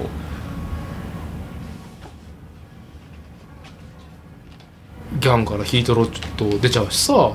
出てたね。まあブラックナイトとラスボスとかさこれはっていう風になるんだがうんうんうん動くとね。あれ？みたいになる。うん。不思議。そう。色入って動いてると。何なんでしょうねっていうね、うん。まあそうなんか惚れた腫れたはい。こうくっついたが離れたみたいな感じ。で、まあ基本的にさメメカでドッキングしてるじゃないですかあの人たち、う メカで、んもうそういう表現ですよね。はい、昔そういうね合体してあーんみたいなアニメがあったありましたね。はい、パチンコでよくうんうん流れてた、まああのメタファーもあるんだけどいや父がね揺れるのかな？いや僕が6歳の息子を連れてく上でのレギュレーションで言うと、そうやなっちゃリアタイで見てないからあんまり感じてなかったと思うけど、毎週絶対父が揺れるんですよあのガンダムシードフリーダムあガンダムシード無印から。はあはあはずっと父が揺れてあはあ。はあそれは戦闘になると戦闘以外でも。アークエンジェルが被弾ドーン。艦長？艦長そう。艦長と、うん。あ通信役のフレイのね、ちぐさが揺れるっていうのもうしつこく。うん描写してたと。そう。だから何回も繰り返す描写あるじゃないですか、うんうんうん発艦シーンとかあとはディスニーになると、あのシルエットシリーズを完走するうんうん。えー、っとなんだ？あいつ。ストライクガンダムじゃないや。インパルス？そうインパルスガンダム、まあ、今回の劇中でもドッキングシーンがアニメのやつをあえて使ってあるなはい。縦が最後パカーンって開はいはいはいの大股開きの絵使い回し、うん同じく父が揺れる映画で何回も 本当にワンシーズン何回もしつこく描かれる作品だったんですよ。だから最後あのーシードでたもとを分かってさそのマニューと、うんまあ白アークエンジェルとナタルの黒アークエンジェルがやり合う時は環境で父の揺れ合い合算だったんですよほ何を見せられてんだっていうふうにね。当時もうしっかり成人だったんで私。だはから心配だったんですよ。ああ実際の今回の作品でもそういう戦いになったらちょコンプライアンスとしてもじゃダメでしょそれ。今ねその表現がね。だってゲームですらちょっと揺れるだけでもめちゃくちゃもう販売停止になるぐらいですもんね。そうだってマリオとかスト2のマリオ・ルイージとかスト2の、竜の乳首を描くか描かないかでねうすごくん。団体が言ってくるじゃないですか、こうん。のコンプライアンス、うんアウトなんですね。シードもシードディスそうにですよね。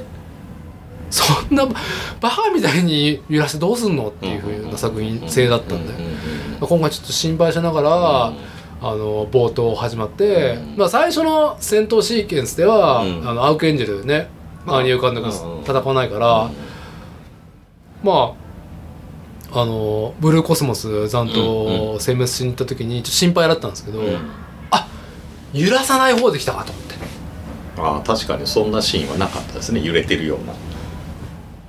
揺れてない。うん。なるほどと思ってうん。安心。ですよねみたいな、うん。うんああそりゃ。コンプラに沿ってちゃんと作品作ってるわと。これだったらうちの6歳児も連れて見に行けるわって多分大大大好物だと思うなと思いながら。とっておきで揺れましたね。いやみんなだってあそこ予想してなかったでしょあそこってあそこラスクラスクさんはね。うん。めっちゃ G 感じだもん。ないんですけどね。宇宙空間だからないですけ G どないんですけどね。うん。発汗シークエンスでね。下にお落ち込んだじゃないですか。でもどんだけ薄いんだそのスーツはっていう。みんなのスーツがちゃんとなんかいろいろ防護してるのに、はい。あなた何も守ってなくないっていう服でまで来ちゃったじゃん。ヘルメットしてるだけじゃないですかそうれ。そうそうそう。そそれ体圧できるんですか、うん。っていうね。いやー最後ね。まあちょっとあのベッドにボーンって俺たちのあのーねラウに押し倒されてた時に、ちょっと本のかなプルフアはありましたね。ああなるほど、うん。なるほど。まあそのぐらいだ。あまあそれ、それぐらいはまあまあまあまあまあちょっと必要かなまああってもいいのかなと思ったけどもね。いや最終決戦でね来ましたね。びっくりしたね。あの最後ね。まあまあコードギアスのねはいはい。ナイトフレーム いやナイトフレームは違うグレンだけだ。あのバイクみたいにねカレンが乗ったの。ケツから抜くショットね。後ろから。あ品のない。ケツから抜くショット。もうひどいんだけどあの発汗シーンでの揺れあんだけシリウスに行かせてくださいって館長とやり合ってたのに。そう。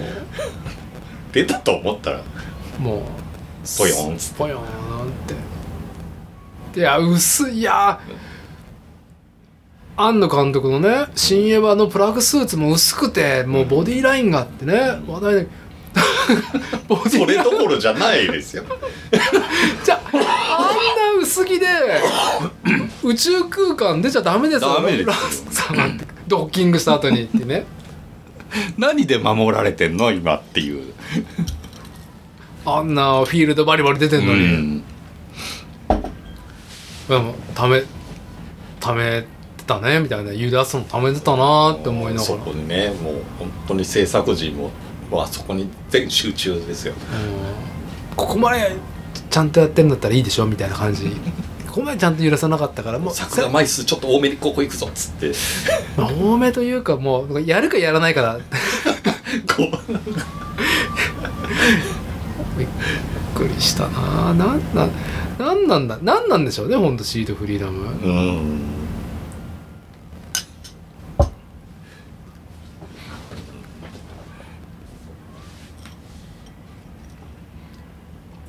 いやでも本当に伊達さんに見に行ってって言われなかったら本当見に行ってなかったんでもうお礼を言いたいですよ。どういたしまして。で僕もね X の、うん。ね、フォロワーの皆さんたちがいや若いやつばっかりじゃないななんてブヒブヒ言ってるのかっていう感じだったから、うんで明らかにシードとシードディスティニーじゃないもん。シードフリーダムはあ、はあはあ、シードとシードフリーダムのちゃんとした続編でやりきってるけどうん。こういう話ではこういうノリではなかったってうんいう風だから。まあ、だからこそ多分万人に受けてあんだけね観客入ってるのもあるんだろうな。うん面白いなんかね。まああの早口のあいつ。あアルバートハイハインライン？まあ多分フリーダムをそもそも作った人らしいんだけど。ほシードとシードディスニーには劇中が出てない。う出てなくて。じゃあ誰があれ作ったんだっていう話、の上では。もう面白いじゃんあいつ、ね早口でね。めちゃくちゃ的確になんか説明してきますよ、うん。早口で。でも直劇場では直では扱ってない。うんうんうんうんあとこいつは副官ですあの黒い服のアーサートライあーはいシードディスニーの、まあ、キシリアザビの副官。キシリアザビでザビじゃないんですけど。あのあの館長のね。館長のね。あのミネミネルヴァに乗ってたそうそう、ね。いやこいつそういうキャラだったかっていうぐらいのうんちょけてた感じの。うっかり八名的なうん。ブラックナイトだから黒ってことかってえーって。あれさまあ本当にこういうのいらないよねっていうのが許容できてるじゃん。うんうんうんあれすごいなと思って。ね今までだったら多分受け入れてくれない部あれダメじゃん。分ですよね。うん。そうあの以前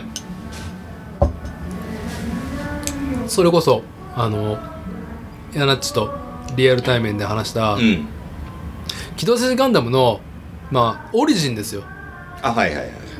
クックルス・ドアンの島？うん。は本当にみんなどうなんだ？うんうん絶賛もないしもんよりしてるのもないし、あれ俺たち許せなかったいろんな要素で言うと、まあ、ずっこけがあるのが何なんだそうですね。そう。安井小義和っていうキャラクターデザインっていう意味では、まあ、まあそう原作漫画も書いてるし、その時を経て2000年からコミカライズガンダムエースで連載してる「あの機動戦士ガンダム」の前日章うん。と実際にアニメでやってたところのプラスアルファを描いているやつのまあちょっと角川の版権もあって、はいはいはい。きっとバンダイ主体ではオリジンのことあんまりやりたくなかったから、うん。ククルス・ドアンっていうところをオリジナルに作ってると思うんだけど監督なんだよね安井義和さんが確か。監督か監督補助かみたいな、うん。制作に関わっていて。いやオリジナルのガンダムにはなかったよね？こんなずっこけうん。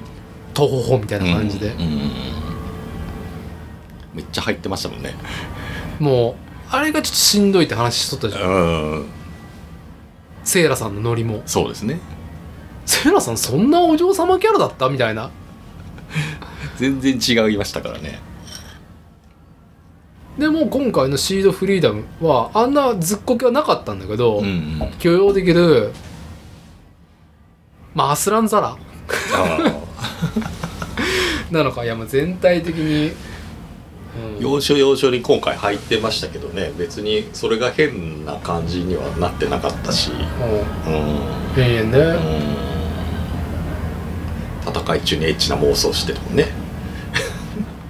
なんかうん。面白いけどあこれこういいくんだみたいな。あそうっていう。なんかまあ笑うわの一言。そうですね。でアスランだけやってることが違うもんね、うん。だからああいうあのアーさんみたいなずっこキャラがいてもこいつは勝手にやってるしなみたいな、うん。そもそもみんなちゃんと本当にやってるのかが疑問。っていう。そういうところも生まれてしまうぐらい。ねああ確かにね。でもなんかさ大真面目じゃん。大真大量殺戮されさめっちゃ人蒸発しちゃうしさ、うん、うん、めっちゃ人死ん人死に半端ない。半端なくなくなってますよ。桁もう100人とかじゃないじゃい、ないですもん、うん。何十億ってうん、お亡くなり各何発落ちてんのっていう感じでしたからね。そんなに打つみたいな。ってね、ためなし。もともとシードが本作がもうなんだろうね。戦いがエスカレートするっていうのが一個の芸風だったんだけども、でもこんなにちょっとなんか仲間ネタかみたいなうんっていう。あんまりだからその生々しさはなかったんだよね。あ描写のところでね。人ね。うん。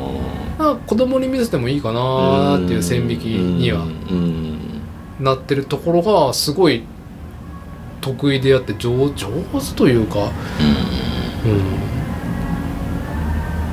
だからガンダムでこうなると思わなかったもんね。そうですね。うん。そんな風に見るとは思わなかった、うん、そういう風に感じながら。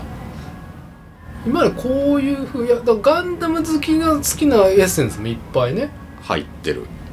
もちろん。うん。まあ、逆襲のシャア的なオマージュはうん。宇宙戦闘ではいっぱい入あってるし。あったしシード節のなんかいろんなオマージュがただザクを出しゃいいドムを出しゃいい工夫出しゃいいうん。じゃないところをやっうんてるのはあるのだがうん。何なんだそのアスラン。確かにね。まあ今ね僕はキラーヤマトを飲み干してあアスラもうそれヤナッチはなんか追加する？ムなんか飲みますか？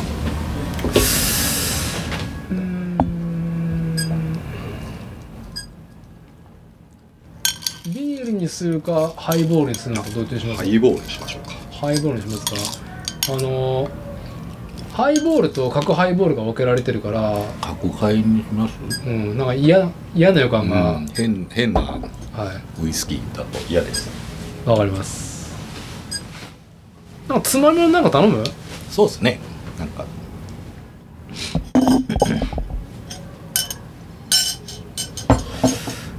こういうスナックにするか、うんうん。こんなに食えんな、ピザ？枝豆？ぐらいにしときますか。枝豆びびっくりしますか、ははい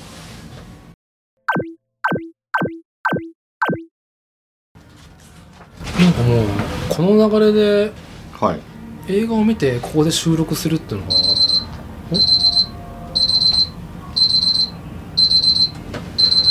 まだ注文が完了しておます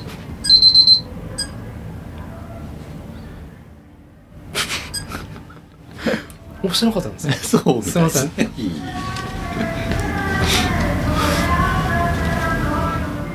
まあねタッチパネルのオーダー送信をしてないっていうポンミスをね ポンミスしてますよみたいな。ちゃんと教えてくれるインターロックシステムがインターロックじゃねえな なんかねそういうサポートシステムが。まあ多分あれでしょうね。お客さんから注文したのにいや注文されてないですっていうところ。を音鳴りましたかみたいな、うん。店側が守ってますよそう。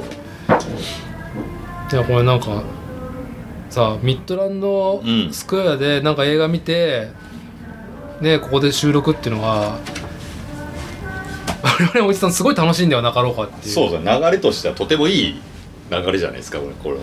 ねえ、うん。いや今後機会増えそうですねこういう収録スタイル。いやでもこんなにガンダムがさ広くキャンペーン貼られるとは思わなかったね。そうですね若干オワコンだったからあだからハサウェイの時にも話したと思うけど、まあ、サンライズがバンダイナムコのうん。会組織として買収されて、はい。総通も会組織となっうん。て、まあ、広告代理うん。代理店が、すっげえ整理されてんだよね。うん。だから先行のハサウェイがいろいろそのなんだろうね制作側サンライズがアニメ作るっていうところだったけどてこ入れバンダイナムコがしっかりし始めてまあ IP ですっごい利益が1000億とか出てるらしいからはあ。よくわかんないんだけどな IP 商売でどんだけの規模感なのかっていう、でまたサンライズ出てたけど、うん。アニメ作ってるのバンダイナムコフィルム。っはい。ていうのがあ最近立ち上がっててここ1年で。あれなんです。はやった。氷少なめ。はーい。あのお水は自分で汲んでもいいんですか？でもいいしこちらに無料のお水があるのでここからまた持ってくることもできます。あ無料のお水という？とこにあの頼んでもらうとあ持ってきてでくれ無料ってあるので。あわかりました。ありがとうございます。はい。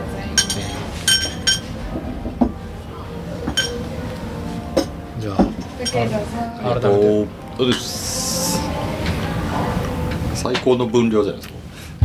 このさよくありがちな、うん。氷が氷があれなっていう、実量このぐらいしか入ってない。だあ甘い濃いめに。あ甘いの入れま甘いの入れますか？あ大丈夫。大丈夫ですか？はい。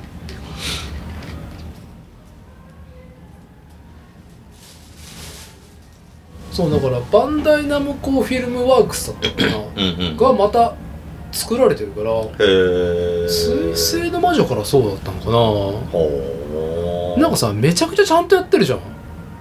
やってる、本当に、うん、そんなんじゃなかったじゃん。今までね。まあまあ見てきたよね。見てきた。やっぱ逆襲のさは今でも本当にあれはいいのか悪いのかもういいいって言ってはいけないんじゃないだろうかっていうのがやっぱうん。ジャッジであるし、うん。僕の中で。うんでも最近あれですよ。あのスマホゲーム？はいはいはい。優秀エンゲージっていうスマホゲーム僕やってないけどあれでゆあのユニバーサル・センチュリー一年戦争からもう今付け足し付け足しですよ。を最初出してそこにもうシナリオを追加してって機体も追加してってっていうのをずっとやってると。うんだから新規カットいっぱい書いてる。へえそのために。うん。あまあ前からあったんだけどね。なんか特典映像がビデうん。ビデオについてきたりとか。でもなこれひでえなと思ったのは0083のスターダストメモリーの何回目かのブルーレイ化の時に、えー、とシニマガラハウの海賊時代うん。の何か。でそこにゲルグ・マリーネの新しいその迷彩施したうん。機体が出る、うん。新規書き起こし。ええ。あのドラマ CD はじめ始めるじゃんそれ。うん。あるの特別特映像特典。で、うんうん。し俺たちのシーマ様が喋ってんだけど、うん。透明でうんそのカットが入ってくるの？そう。で戦闘シーンはピュンピュンととか。ことが入ってて。いやひどいな。これっていうのが、へまあ、究極やっぱナラティブだったんじゃないですか？あー。あの作品はね。まああれだから「機動戦士ガンダム」ナラティブ？何年だ？まあちゃんと今ねあの収録も後半戦になって、ん。あのついに口からねゲロが出始める時間が すいませんねっていうところ。ですけどまあ一個言えるのはもうシードフリーダム。今はもう最高だから。最高です、よくここまでガンダムガンダムという作品がね。うん。まあ多分古い人は怒ってる人いっぱいいると思うよ古い人はファースト至上主義の人は。ああファースト。うんファースト至上主義かそうか。でもそのエンゲージとかは多分ファースト至上主義の人には多分受け入れられてるんだ。だってシャアの新しいカットとかアニメ化とか。入ってる最近だとあのアムロが乗ってる DJ はい、とうん、まあアムロが乗ってる DJ ってなんなんでっていうああその、ね、話。背景がね。背景がっていうと、そのガンダムエースでムーンガンダムうんっていうシリーズがあってダブルゼータで出てきたあのムーンムーンあったでしょ、うん。うんあそこから始まるところにアムロたちロンドベルがちょっとかん噛んでくる時に乗ってるのが宇宙専用の DJ で,、でそれとサザビーがやり合うっていう逆襲のシャアはいはいスイートウォーターを摂取する前夜はみたいな新カットでもう結構やり合ってるのね。アムロとシャアが、はいああだこうだ、はいはい。ああ新しい歴史公式がやってんな それは本当にいいのかっていうのはやっぱりオリジナルを見てきた人間としてはうん妄想するのはいいけどおのおのがね。そうですね。公式からそれを出してしまっちゃうとってやつです。そう。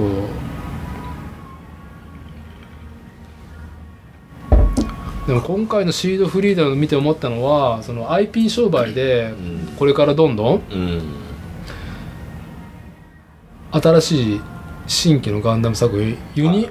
だからユニバーサルセンチュリーをこれからどんどん継ぎ足していくんでしょ？はははははでネットフリックスは US ドラマ製で興行成績よかったら続けていくっていうのがうん。もう公開決まってるじゃん、あのうん。MS イグルみたいな、フル CG で一年戦争のまあどちらかというと俺たちが好きななんか量産機がが出てくるやつね。名もなき兵士たちがただただガンダムに蹂躙されるみたいな。なんなんそれ。でもナラティブ語だとそのプロジェクトはなんだかなとか。上海に立像とか立ってたけどなんなんなんだかなと思ったけどでも数字があるんだなっていう。あれなんですありがとう。ははい。枝豆が輝いてる。はい。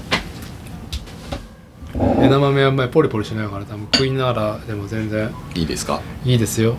まあもううちのポッドキャスト番組ね随分だらしないコンプライアンスになってんで。口元の音は許してもらえるんですか？あいいですよ全然、まあなんせねこのカラオケの喧騒ね誰誰かが歌ってるね周りでっていうね感じのやつが もう入ってると思うんで。そう「機動戦士ガンダム7」っていうね NT うん2018年11月30日。うんうん公開あの時はねそうだからガンダムユニコーン。あああってからのはい。作品ですか、そうです。そうですね。でガンダムユニコーンがガンダムエース、まあオリジナルのうん。ガンダムのいろんなオリジナル漫画が、うん。の設定とかが追加されていくうんうん中。で小説が始まったっていうのは、福井春俊、うん。亡国のイージスだったりとかすごくなんだろうね。近未来 SF とかまあリアルミニタリーを見つめた小説書いてる方がガンダム書く、でそれがアニメ化うんうんでブルーレイ販売の前に劇場で公開するっていう劇場公開作品じゃないんだそうですね。あれ。イベント公開ってやつですね。でヤナッチとうん。ねそれこそサークルスの横山誠とかとうん。見に行き始めたのが4か5からなんだよね。そうですね。そのぐらいからですね。2000年代10 10前半から始まって、うん。始まって一緒に見に行ってるのはもう中盤近いかな。そうですね。だから2013とか14とかそのぐらいですか。だから当時の予定だとエピソード6で終わる予定が、エピソード6めちゃくちゃ面白いけど、うん。これ本当に面白いあ終わるのこれ今回でって思ってたらめちゃくちゃ面白かったんだけどあもう一個やるんだみたいな虹の彼方に、そうですね。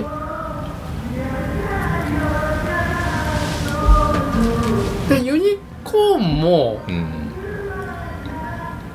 多分あの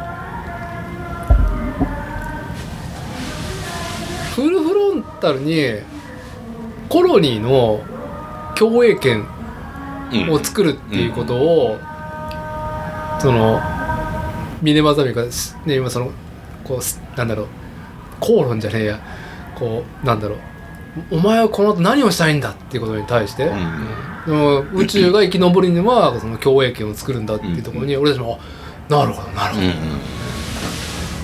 俺たちの池上修一先生が。デュランデル議長割りのうん。ディズニープラン、ててそういう提唱しました。あまあ、なんもなんだディズニープランもうそれするしかないんじゃないかなっていうね。説得力あるからね、うんうんで「虹の彼方に」の前のやつタイトル忘れたけどあれすごい面白かったけどじゃあ「虹の彼方が本当に面白かったのかっていうのはずっと疑問に思ってて。うん。アニメオリジナルのとこいっぱいあるんだけど、うん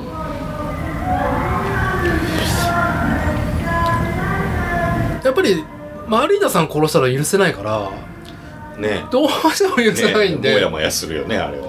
あれや。なんお前リディお前何なんかそんなやった感になってんだよお前。やらかしてんだぞお前。っていう。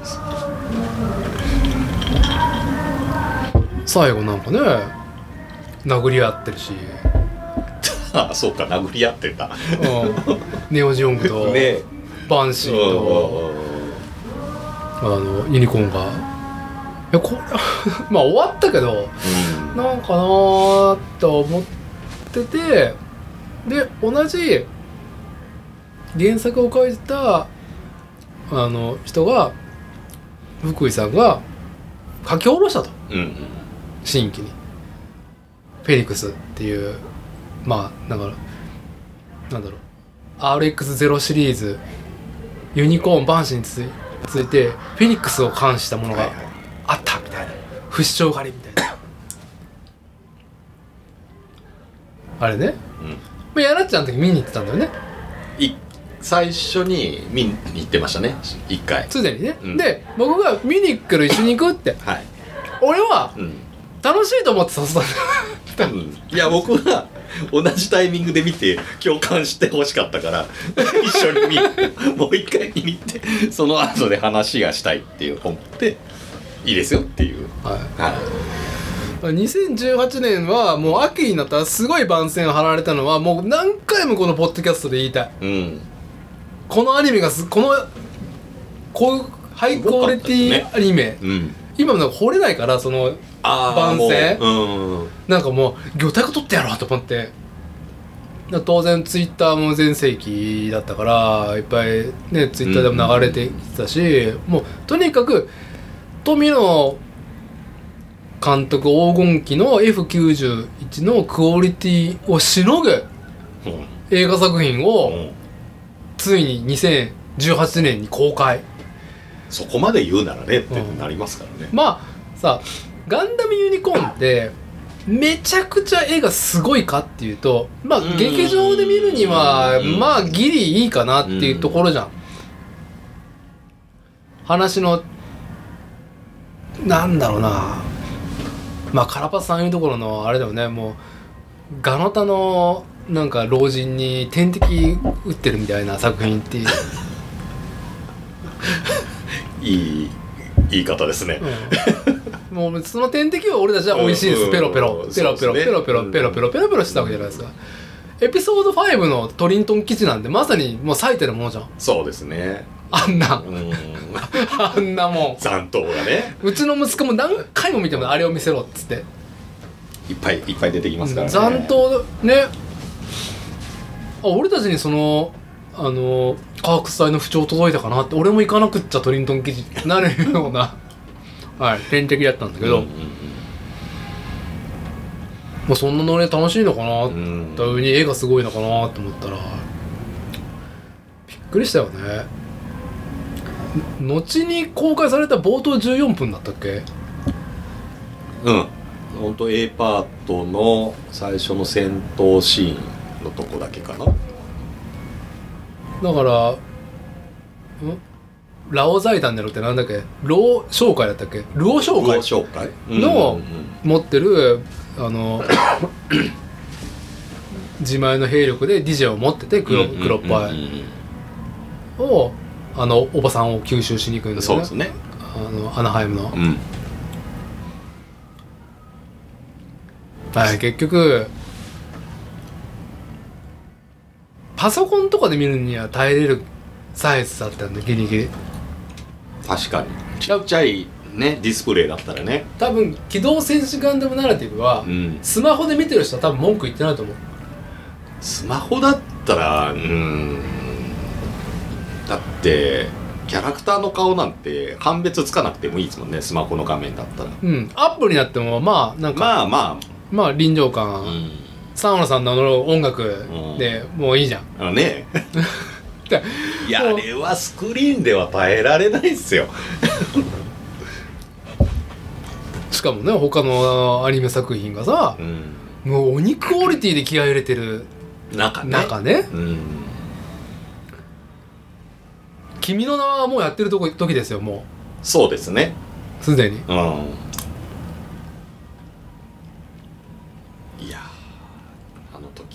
ね。もうダメだと思ったもんね。あガンダムもうガンダム終わったよねっていうね。こういう商売しかできないのかなっていう。はいはいみんなが大好きな香港シティですよみたいな。サイコガンダムですよみたいな。思い出のサイコガンダム出しときますからねみたいな。あの天敵を散々希釈して出してきたっていう。うんあの時はねだからまあまあ今後ガンダム見なくなるのかなっていうね本当はナラティブ見た後は思っちゃいましたけどね。ツーネオジオングってなんだよみたいなね。うん。いやいやいやいや 白くしただけかってしな角なくしてみたいな、まあ、しなんじゃねプラモで出てるからねみたいな。あプラモを売るための何かの。設定がね、金型作るの大変なんですよ多分でこういう薄いのを引き伸ばして永遠やっていくのかなと。ガンダムという商材は。とりあえずプラモを作るためにも。うん。まあ多くのね体制はあれで満足してるってことであればみたいな。あー。でもあの当時では割と評価してる人もいたわけじゃないですかあの作品を、ね。うん、我々からすると嘘だろっていう話ですけど。うん。いや配信で見たんじゃないのかなっていう意見まあ、家のねテレビとかね。うん。スマホとかでね。そう。確かにネットフリックスとかでもすぐ上がってましたからねナラティブとか。早かったよねとにから、いや忘れもしない俺ブルーレイ買ったからね。ナラティブ。あそうなんですか？すぐ売ったけど。とりあえず、いやだからブルーレイで、うん、劇あ劇中の感動をそのままになおかつん。作画を変えてきてると、って言うから、うん。じゃあ見てみるかと。それもおかしな話だけどね、うん、じゃあ最初からやっとけよって話ですもんね、で最近はなんかブルージャイアントはああその劇場で間に合ってなかったパートをしっかり書き込んでるらしいかあらそれ確かめてないからあれなんだけど。まあワンチャンあるかもしれないなと思ってうん、で見たけどまあ最後のねあのなんだろうね真相世界のあの子供たち自分たちの子供うんうん。時代。うん。子供の時の自分たちとはい。開校するじゃはいはいはいはい。ん全員が。あの時にひひどかったじゃんか顔面が。うん、うん、崩れまくってました。ちょっと直してあるなみたいな。あそのぐらい。あとは分から分からなかった。全然分からなかった、えー。だからまあそこのその子までがバンダイさんの傘下には入ってないとさですよ。総通サンライズだね多分。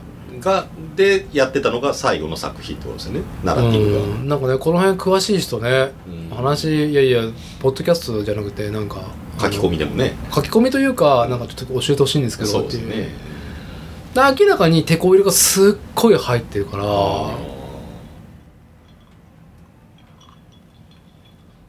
今でもだってシャアがどうだとか。うん。みんな。え今日俺の隣に行ってずっとなんかムフムフ言ってたおじさんとか。ずっと小言なんか言ってましたね。うん。まあシードをね、まあ、老いも若きもね あの老若男女みんなちょっとうるせえやつらが集ってる集まってましたねなんかね。喋ったらね喋ったら喋ってきたのはお前たちの方だっつってすげえ打ち返してきそうな人たちがいっぱいね。言いましたね。集ったよね。うんいた。まあああいう人たちのね特に、ね、ご老人私よりも年上の人は、うん。やっぱその「機動戦士ガンダム」のうん。今のありようにちょっとでも触れると怒ってくんだろうなみたいな、うん。でしょうね。もう完全にね重力に引っ張られすぎてるタイプですもんねそう。みんなね「機動戦士ガンダム」にログインしすぎちゃってて、ねえ。あやっぱりシャアはこうだったんだ。あとかまだ。そこまで考えなくてもいいと思うんですけどね。シャアに対して。でもすごいなと思って「機動戦士アムロと」そのね作品をずっとね。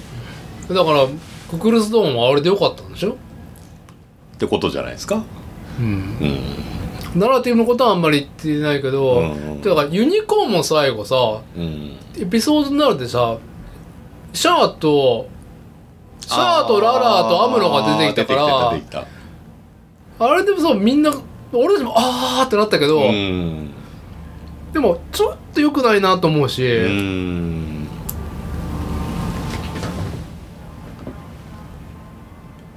なんか福井春俊がやっぱりなんだろう。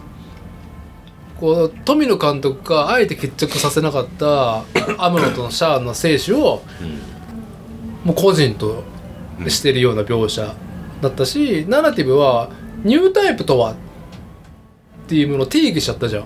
うん。あれ一番良くない「スター・ウォーズ」でもエピソード1でやって大こけなんか、フォースの力はなんかホニャラカクロリアンが、うん。説明しちゃうやつね、そうん、そんな裏付け作んなっていう、そうみんな怒っちゃって。う、んもう言わなくなっちゃったみうんたいな、ぼやっとしてたから語れてたのにっていうことだね。そうだからナラティブはだいぶのことやってるから、うん。まあ、ただああいう設定後付けで喜ぶところもある。うんうん。そうもあるんだろうなとはもちろんあるしまあそういう意味でうんまあいろんな意味で心が離れていった。まあだって富野監督のメッセージ性としてはさずっとさもうお前たちアニメなんか見てるなとかリアルを見ろとかうん。結婚しろとかいうのを言ってるから、うん。テーマでね。テーマでね、うん、だからまああんなほわっとしたあ感じになったのはメッセージ性っていうか乱暴なメッセージ性だったのかなとは思うけどシャアとあかー。逆襲のシャアとか。F91 とかでやっぱそのガンダムの世界とか宇宙世紀に縛られてる人たちいっぱいいるからさ、うん。まあ俺たちもたうん。美味しい天敵だったらペロペロするよみたいな。そうですね。で完全になんか IP 管理がしっかりしてるからハサウェイからちゃんとしなちゃんといいもの作らんとダメですよって風になってるから。まあ流れはいいですよね。そういう風にしてくれてるのは。うん。だからシードを上海に立像が立ったのが3年前だったかな、ん。海外がその我々がそのずっと追ってるアニメと時系列がちょっと違ったりとか実はガンダムの概念がシードで始まった国、うん。中国だったりとか、ガンダムとはガンダムシートのこと？ですっていうところもあるから、まあ、俺たちの知らないそのファンはいっぱいすごいんだろうなってシードは薄々感じた上でこの作品だったからちょっとなんか、まあ、ナーメデータというか。で？これからにちょっと期待できるかなっそうですね、ていう。まあ、これからの作品がね何が上がってくるかは分かんないですけど。まあとりあえずはこのシードフリーダムまた次はもうすぐじゃなあのネットフリックスの。ああ 3DCG のやつですか？なんとか部職、うん。あんなんもう俺たち殺されるやつじゃん。うん。ヨーロッパ戦線だよ。うん。あの一年戦争のあのジオンが調子良かった時でしょ？そうですそうですそうです。うん。の地上戦ですからね。そう。うんドイツの電撃作戦まんまやろがっていうのは分かっております。分かっております。分かってるんです。分かってはいるんですが調子良かったがジオンがガンダムに蹂躙されるところはたまらないです。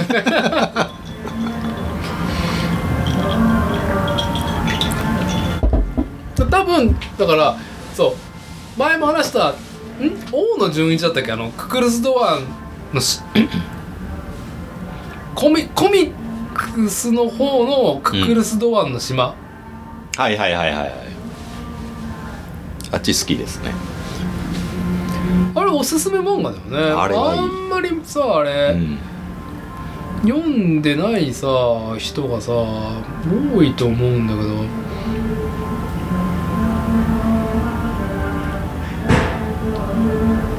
はい「機動戦士ザ・オリジョン」MSD ククルス・ドアンの島。うん。王の順次だ。うん。うんそう。だから MSD モビルスーツなんだかな。モビルスーツバリエーション MSV の現代版で MSD 何の D だったか忘れたけど。なプラモとかけてんだけどうんうん。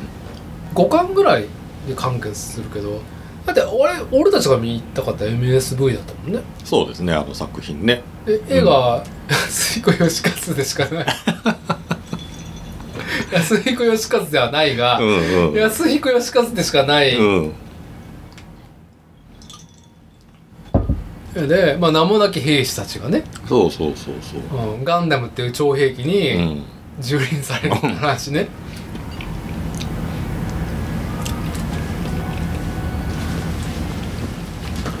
もはやククルス・ドアンの島のことは？うん。関係ない。関係ないですね。たまたまね脱走したみたいなね。脱走した理由をこねくり回してるんだけど、いいこねくり回しなんだよね、うん。ストーリーテリングもすごく面白いそうそうそう。し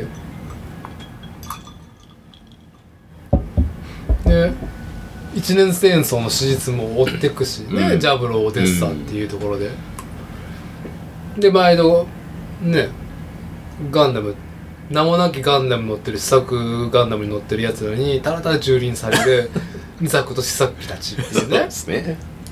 いいなっていう、うん。いい作品ですよあれは。うんおすすめですうよね、ん。あれなんか映像化すると思ったいや僕も最初そうでしたもん。ククルス・ドアンって聞いてああの作品やってくれるんだと思ってと思ったら全然ちゃったしと思って。でもやっぱり一年生、まあ、ファースト至上主義の人はねいっぱいうん。いるから、まあ、そこはやりつつそこはやりつつもうまあでも本当 IP 管理だね。もう便利な言葉なんですけど。うん。今まであったものをちゃんと整え。うん。今のその多くに響くクオリティに仕上げ、うん、出すと。先行のハサウェイしかり。全然2作目のアナウンスやるタイトルが決まったか決まってないかぐらいで。分かんないぐらいですけど。わかんないぐらいだけど、まあ、中途半端で出すなっていうことですよね。でもシードフリーダムの方が多分金稼ぎそうだなっていう匂いがするよね。する。だって客の入り方見たらさすごかった今日ねでもほぼ多分空席なかったぐらいですよね多分。そうあのードルビーシネマ2700円、うん。ワンシートでね。で日曜の昼間、えー公開3週目。うん。ほぼ埋まってて他の回もう多分ほとんど埋まってるような感じでしたけどね。うん。うん。すごいよね。うん。だってはい。今「鬼滅」がなんか特別上映みたいなやつやってるじゃないですか。はいはいはい。ネットの方でもあんまり「鬼滅」の話で聞かないんですよ僕今。うんだから、まあ、時系列で上がってこなくて。鬼滅の最新シーズンの禰豆子が「あお日様大丈夫です」っていううん。回の最終盛り上がりのところとと次の1話をですね。なんなら今までの流れで言うと「鬼滅」もっと盛り上がっても良さそうなのにっていう感じだけど、うん、不動感があるね逆に、そう、うん、うん、俺たち今日大変なことだったもんね。うん。ゴールデンカムイの実写映画と、うん。あのシードフリーダムの時間がかぶってて入れないよみたいな。あんな入り口でわちゃわちゃすることなんてなかったんミッドランドスクエアでね。うん。別に時間余裕があるからさ別になんか遅れちゃうとかないんだけど、うん。は入れないみたいな。出る時もゴールデンカムイも一緒だからそうですね。出れない出れないみたいになるっていうね。エレベーターを待ちながらシードの感想を言ってる人ゴールデンカムイの感想を言ってる人がはい。混ざってましたからね、はい。はいすごい現象だったねあれ。うん。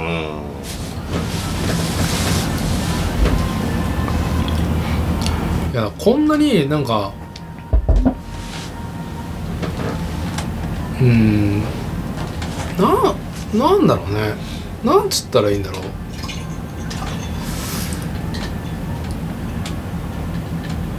ちょっと異次元すぎるんだよね。シードフリーダムが今までのガンダムかって言われるとね、うんうんシードとシードディスニーは今までのガンダムかっていうと今までのガンダムだとは思いますよ。うん。もう意識してると思いますよって変にねみたいな。うん変なところも含めても。あでも今回の作品はどっちかちょっとそれは別物として考えて、そ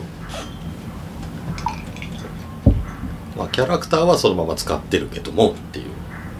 作風は違うよって、でも不自然がない。うん、違和感ない。んですよ。だから本当ね今その20代の時にもうだからなんかまあまあ多分期待してなかったガンダムっていうコンテンツがやっぱ水星の魔女だよね。うん。あんなに面白いことある？ねっていう大体はもうだからあの時やっぱナラティブショックを受けてるから。え受けた後だから。そうそう。アクセスショックファウンデーションショックとかありますけど我々はガンダムナラティブショックっていうのをいかんなく受けており反面に なんかやるのねみたいな。うん、地上波でやるんだみたいなね。そう。だから地上波でやるガンダムとしてはオルフェンズぶり無理ですね。はいオールフェンズも良かったよ。よかった。良かった。うん。まあ語るんであればオリフェンズって結構むちゃくちゃやったからああっていう話は聞いたことある。はあはあはあはあ。のあの女の人の監督えーっと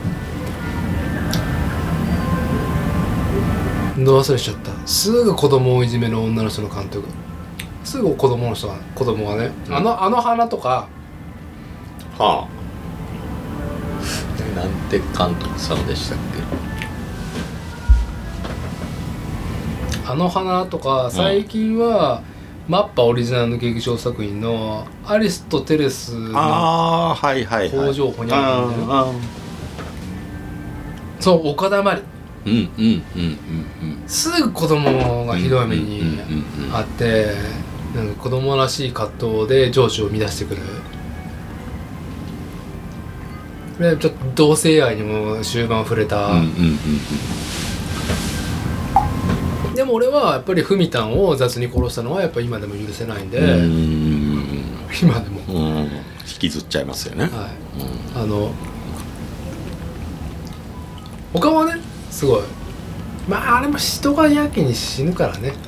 そうね最後になればなるほどね。なるほどね。うん。暗殺が一番すごいスキルだっていう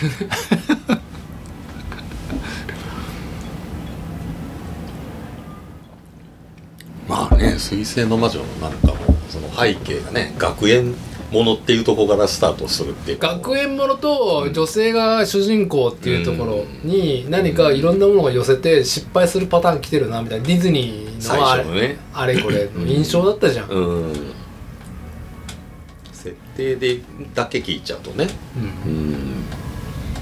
うん。それをいい意味でプロローグでぶん殴ってきてて。そうですよね。で1話につなげて。はあみたいな。うんちゃんとなんだろうその主人公のキャラクターの全容も最初の中では明かさずにはい、後のストーリーで徐々に分かっていくっていうねああいうところもすごく良かったな。うん、なんかその女性が主人公とかなんか女同士のカップリングとかがうん全く気にならない、ただ面白い話。そう違和感全くなかったから。だからすげえなと思うよね。ね。そうだから名名キャラクターもね出てくるわけじゃないですか。チュチュとか。チュチュとか、うん。マクウェル・ジュタークとか。そうそうそうそう。そういうサブのキャラクターもちゃんと立ってるからプラモでもね今までのメカのプラモはあったけどキャラクターのプラモってねそんな今まであそこまで出て売れるってことなかったんじゃないですか？まあバンダイはキャラものはまあはるかのオリジナルからやってるんだけど、その美少女プラモデルビプラっていうところにガンダム落とし込めた上にクオリティ高いっていうのは初でそういうことこの収録してるあのー次の週末17日にはチュチュのプラモがね。ああ出ますね。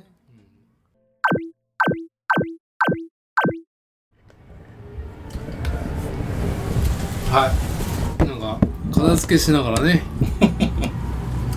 あまりにも面白い課題が出たんで。はちょっと待ってよ。よいしょああ。ちょっとやるってさちょっと喋って。いあ。もう一回もう一回。あ。ああいいんじゃない？はい。はい。はい。えどのくだり、そ三セットのね。いやねまあもうことに今片付けねカラオケルームからね。高額請求されるかもしれないから、まあ、そこ帰ろうかってなってるっていう我々の中で ねまあしたいなと思ったけど面白い議題が上がったんで、ね。ささっきねまあもともとはやっぱそのセクロスセに、の話ですよね。セがうん、もう見え隠れしてる作品だったと。フリーダンフリーダンフリーダンうん、はい。どもうどこまで行っても各キャラクターがそういう風だったのかっていうのが見え隠れしてたから、そうですそうもだから最少子化に憂えてんですよ。そうそう。だ最終的なラックスがねうん。発汗してキラのフリーダムと。キラのフリーダムっていうのもなんかちょっとねお ちょっとあれですか。ちょっとちょっとなんか卑猥じゃないですかっていう感じだそれねは捉え方だと思うんですけど。はい。でそうこのキラのフリーダムにラックスがですよ。はい馬乗りに乗馬乗りになった機体ではい、エンゲージって叫びながら薄い薄いそう服着てねピタピタなやつってはい。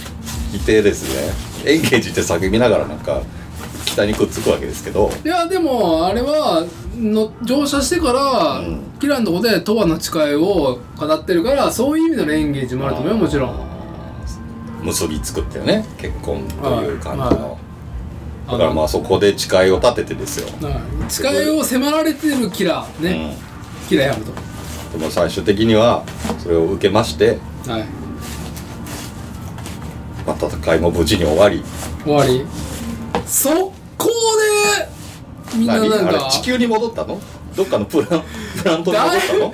ラグランジュポイントで戦ってると思うんですけど彼らは。だいぶ遠いですよね。戦い終わって速攻で、で地地上に戻るにしても時間かかりますよね。かかりますはい、まあ。はい。からどっかの近場のプラントに行ったのか わかんないですけど。いや乗り物だからまあそれなりにできるんじゃないですか、であればあのキスのシーンは事後なのか、エンゲージした後でね、うん、エンゲージしマレッジた後のマレッジ的なエンゲージリング的なエンゲージしたから、じゃあ今夜は。うん、した後なのか、これからするのか。アコードをぶっ殺して。そうそうそうそアコードぶっ殺してう、うん、我々の正しさを示して。これからの未来を作ると。はい。いやその通り未来未来未来でしょうなん。ですけどはい。ね運命は決められたものじゃないと。自分たちで作っていくもんだと、作っても、うん、を表現するのが最後のあの、ね、サンセットのシーン、そうですね、うん、あれこれからか以後以後かっていう。そうですよね。まあ途中だと思いますけどね。途中ですかねあれ、はい。うん。すごい勢いで書いたな。だから全部のあのーバイん？最初車でのシーンでビーチ。バイクで公園。公演はい。で最後フリーダムでビーチですか。はい。そうですよそうですよ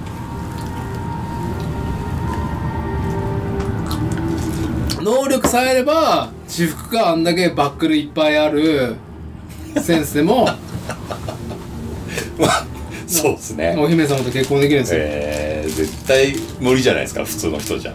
あんなバックルいっぱいある服。信頼感しかない。あの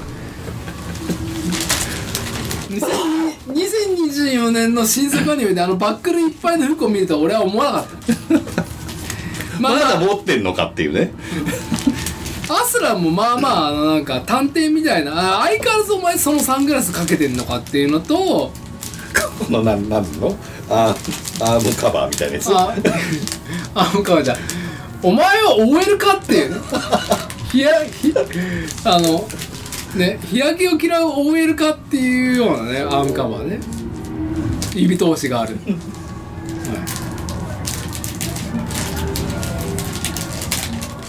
はいいやそういうのも含めてフリーダムでしたね。いやー、うん。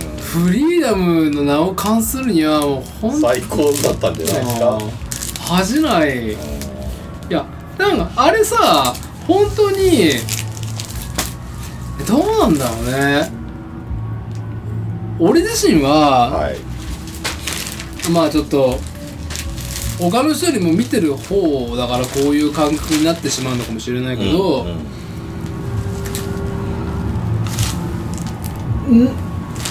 ないじゃん。他のアニメ。他のアニメが NG としてること結構タブーとしてることやってるじゃん。やってますね。でもそれを成立させてる凄みがあるじゃん。うん。あれは。うん。時勢が合ってるのかはクオリティがあるからかゆえんかわかんねえけど、でもそれはそれで称えるべきであり。はだから結構フリーダムはまあセッの話をしてるから、い。はまあ、ある意味富野監督のイズムを背負ってるから、いうんそんなガンダムなんか追ってなくお前らセッしろよ子供作れとね。そう。リズムはちゃんと背負ってるからまあ継承はしてるなとは思いつつもあれ多くの人たちはどう気になるような気にならないような。あれ？一回そのコーナーどこやったんだ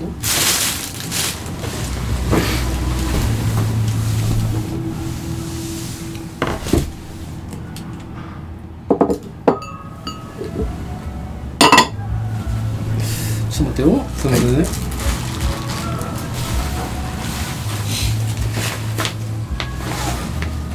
あ挟まってました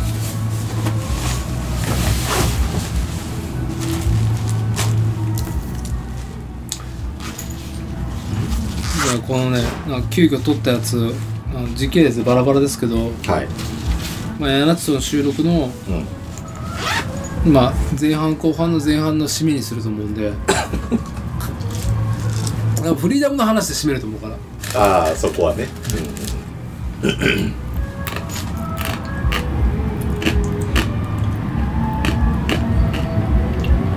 元気が出る作品でしたよ。元気が出た。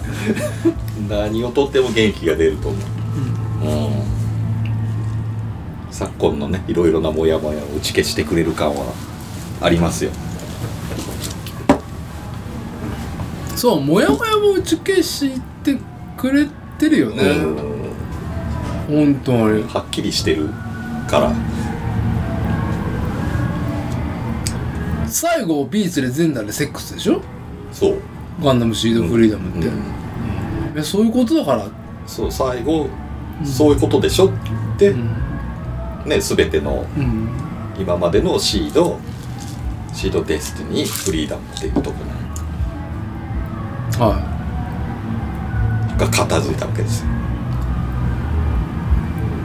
いまあ選ばれてるからこそ愛せるんだのでうーんと必要だから愛すわけではなくて愛されてるから必要なのです。でしたっけ、そうですね、はい。そこでした。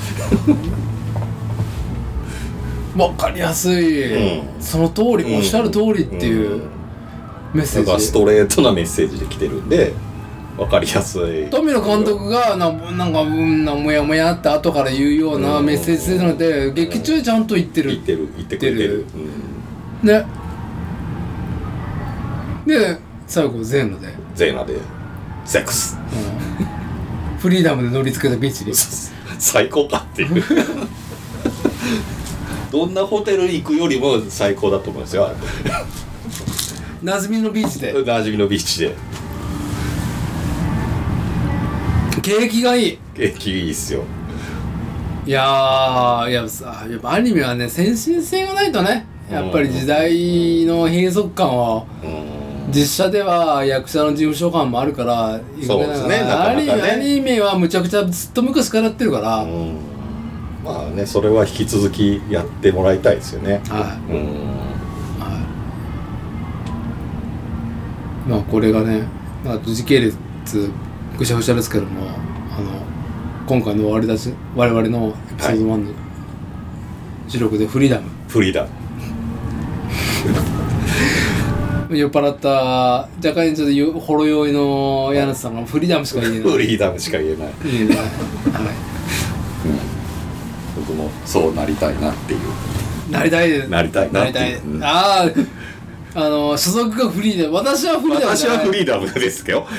実際に。所属所属がないので、ねフリーダム。どこにも所属してないですから、ねはい。所属してないんでね、私はなんかオーブとかなんかターミナルに所属しちゃってるんで、はい。まあ、どこかに所属できれば。所属してとでもフリーダムという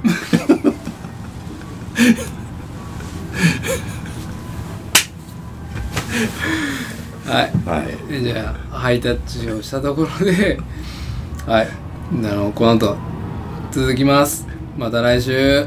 お願いします「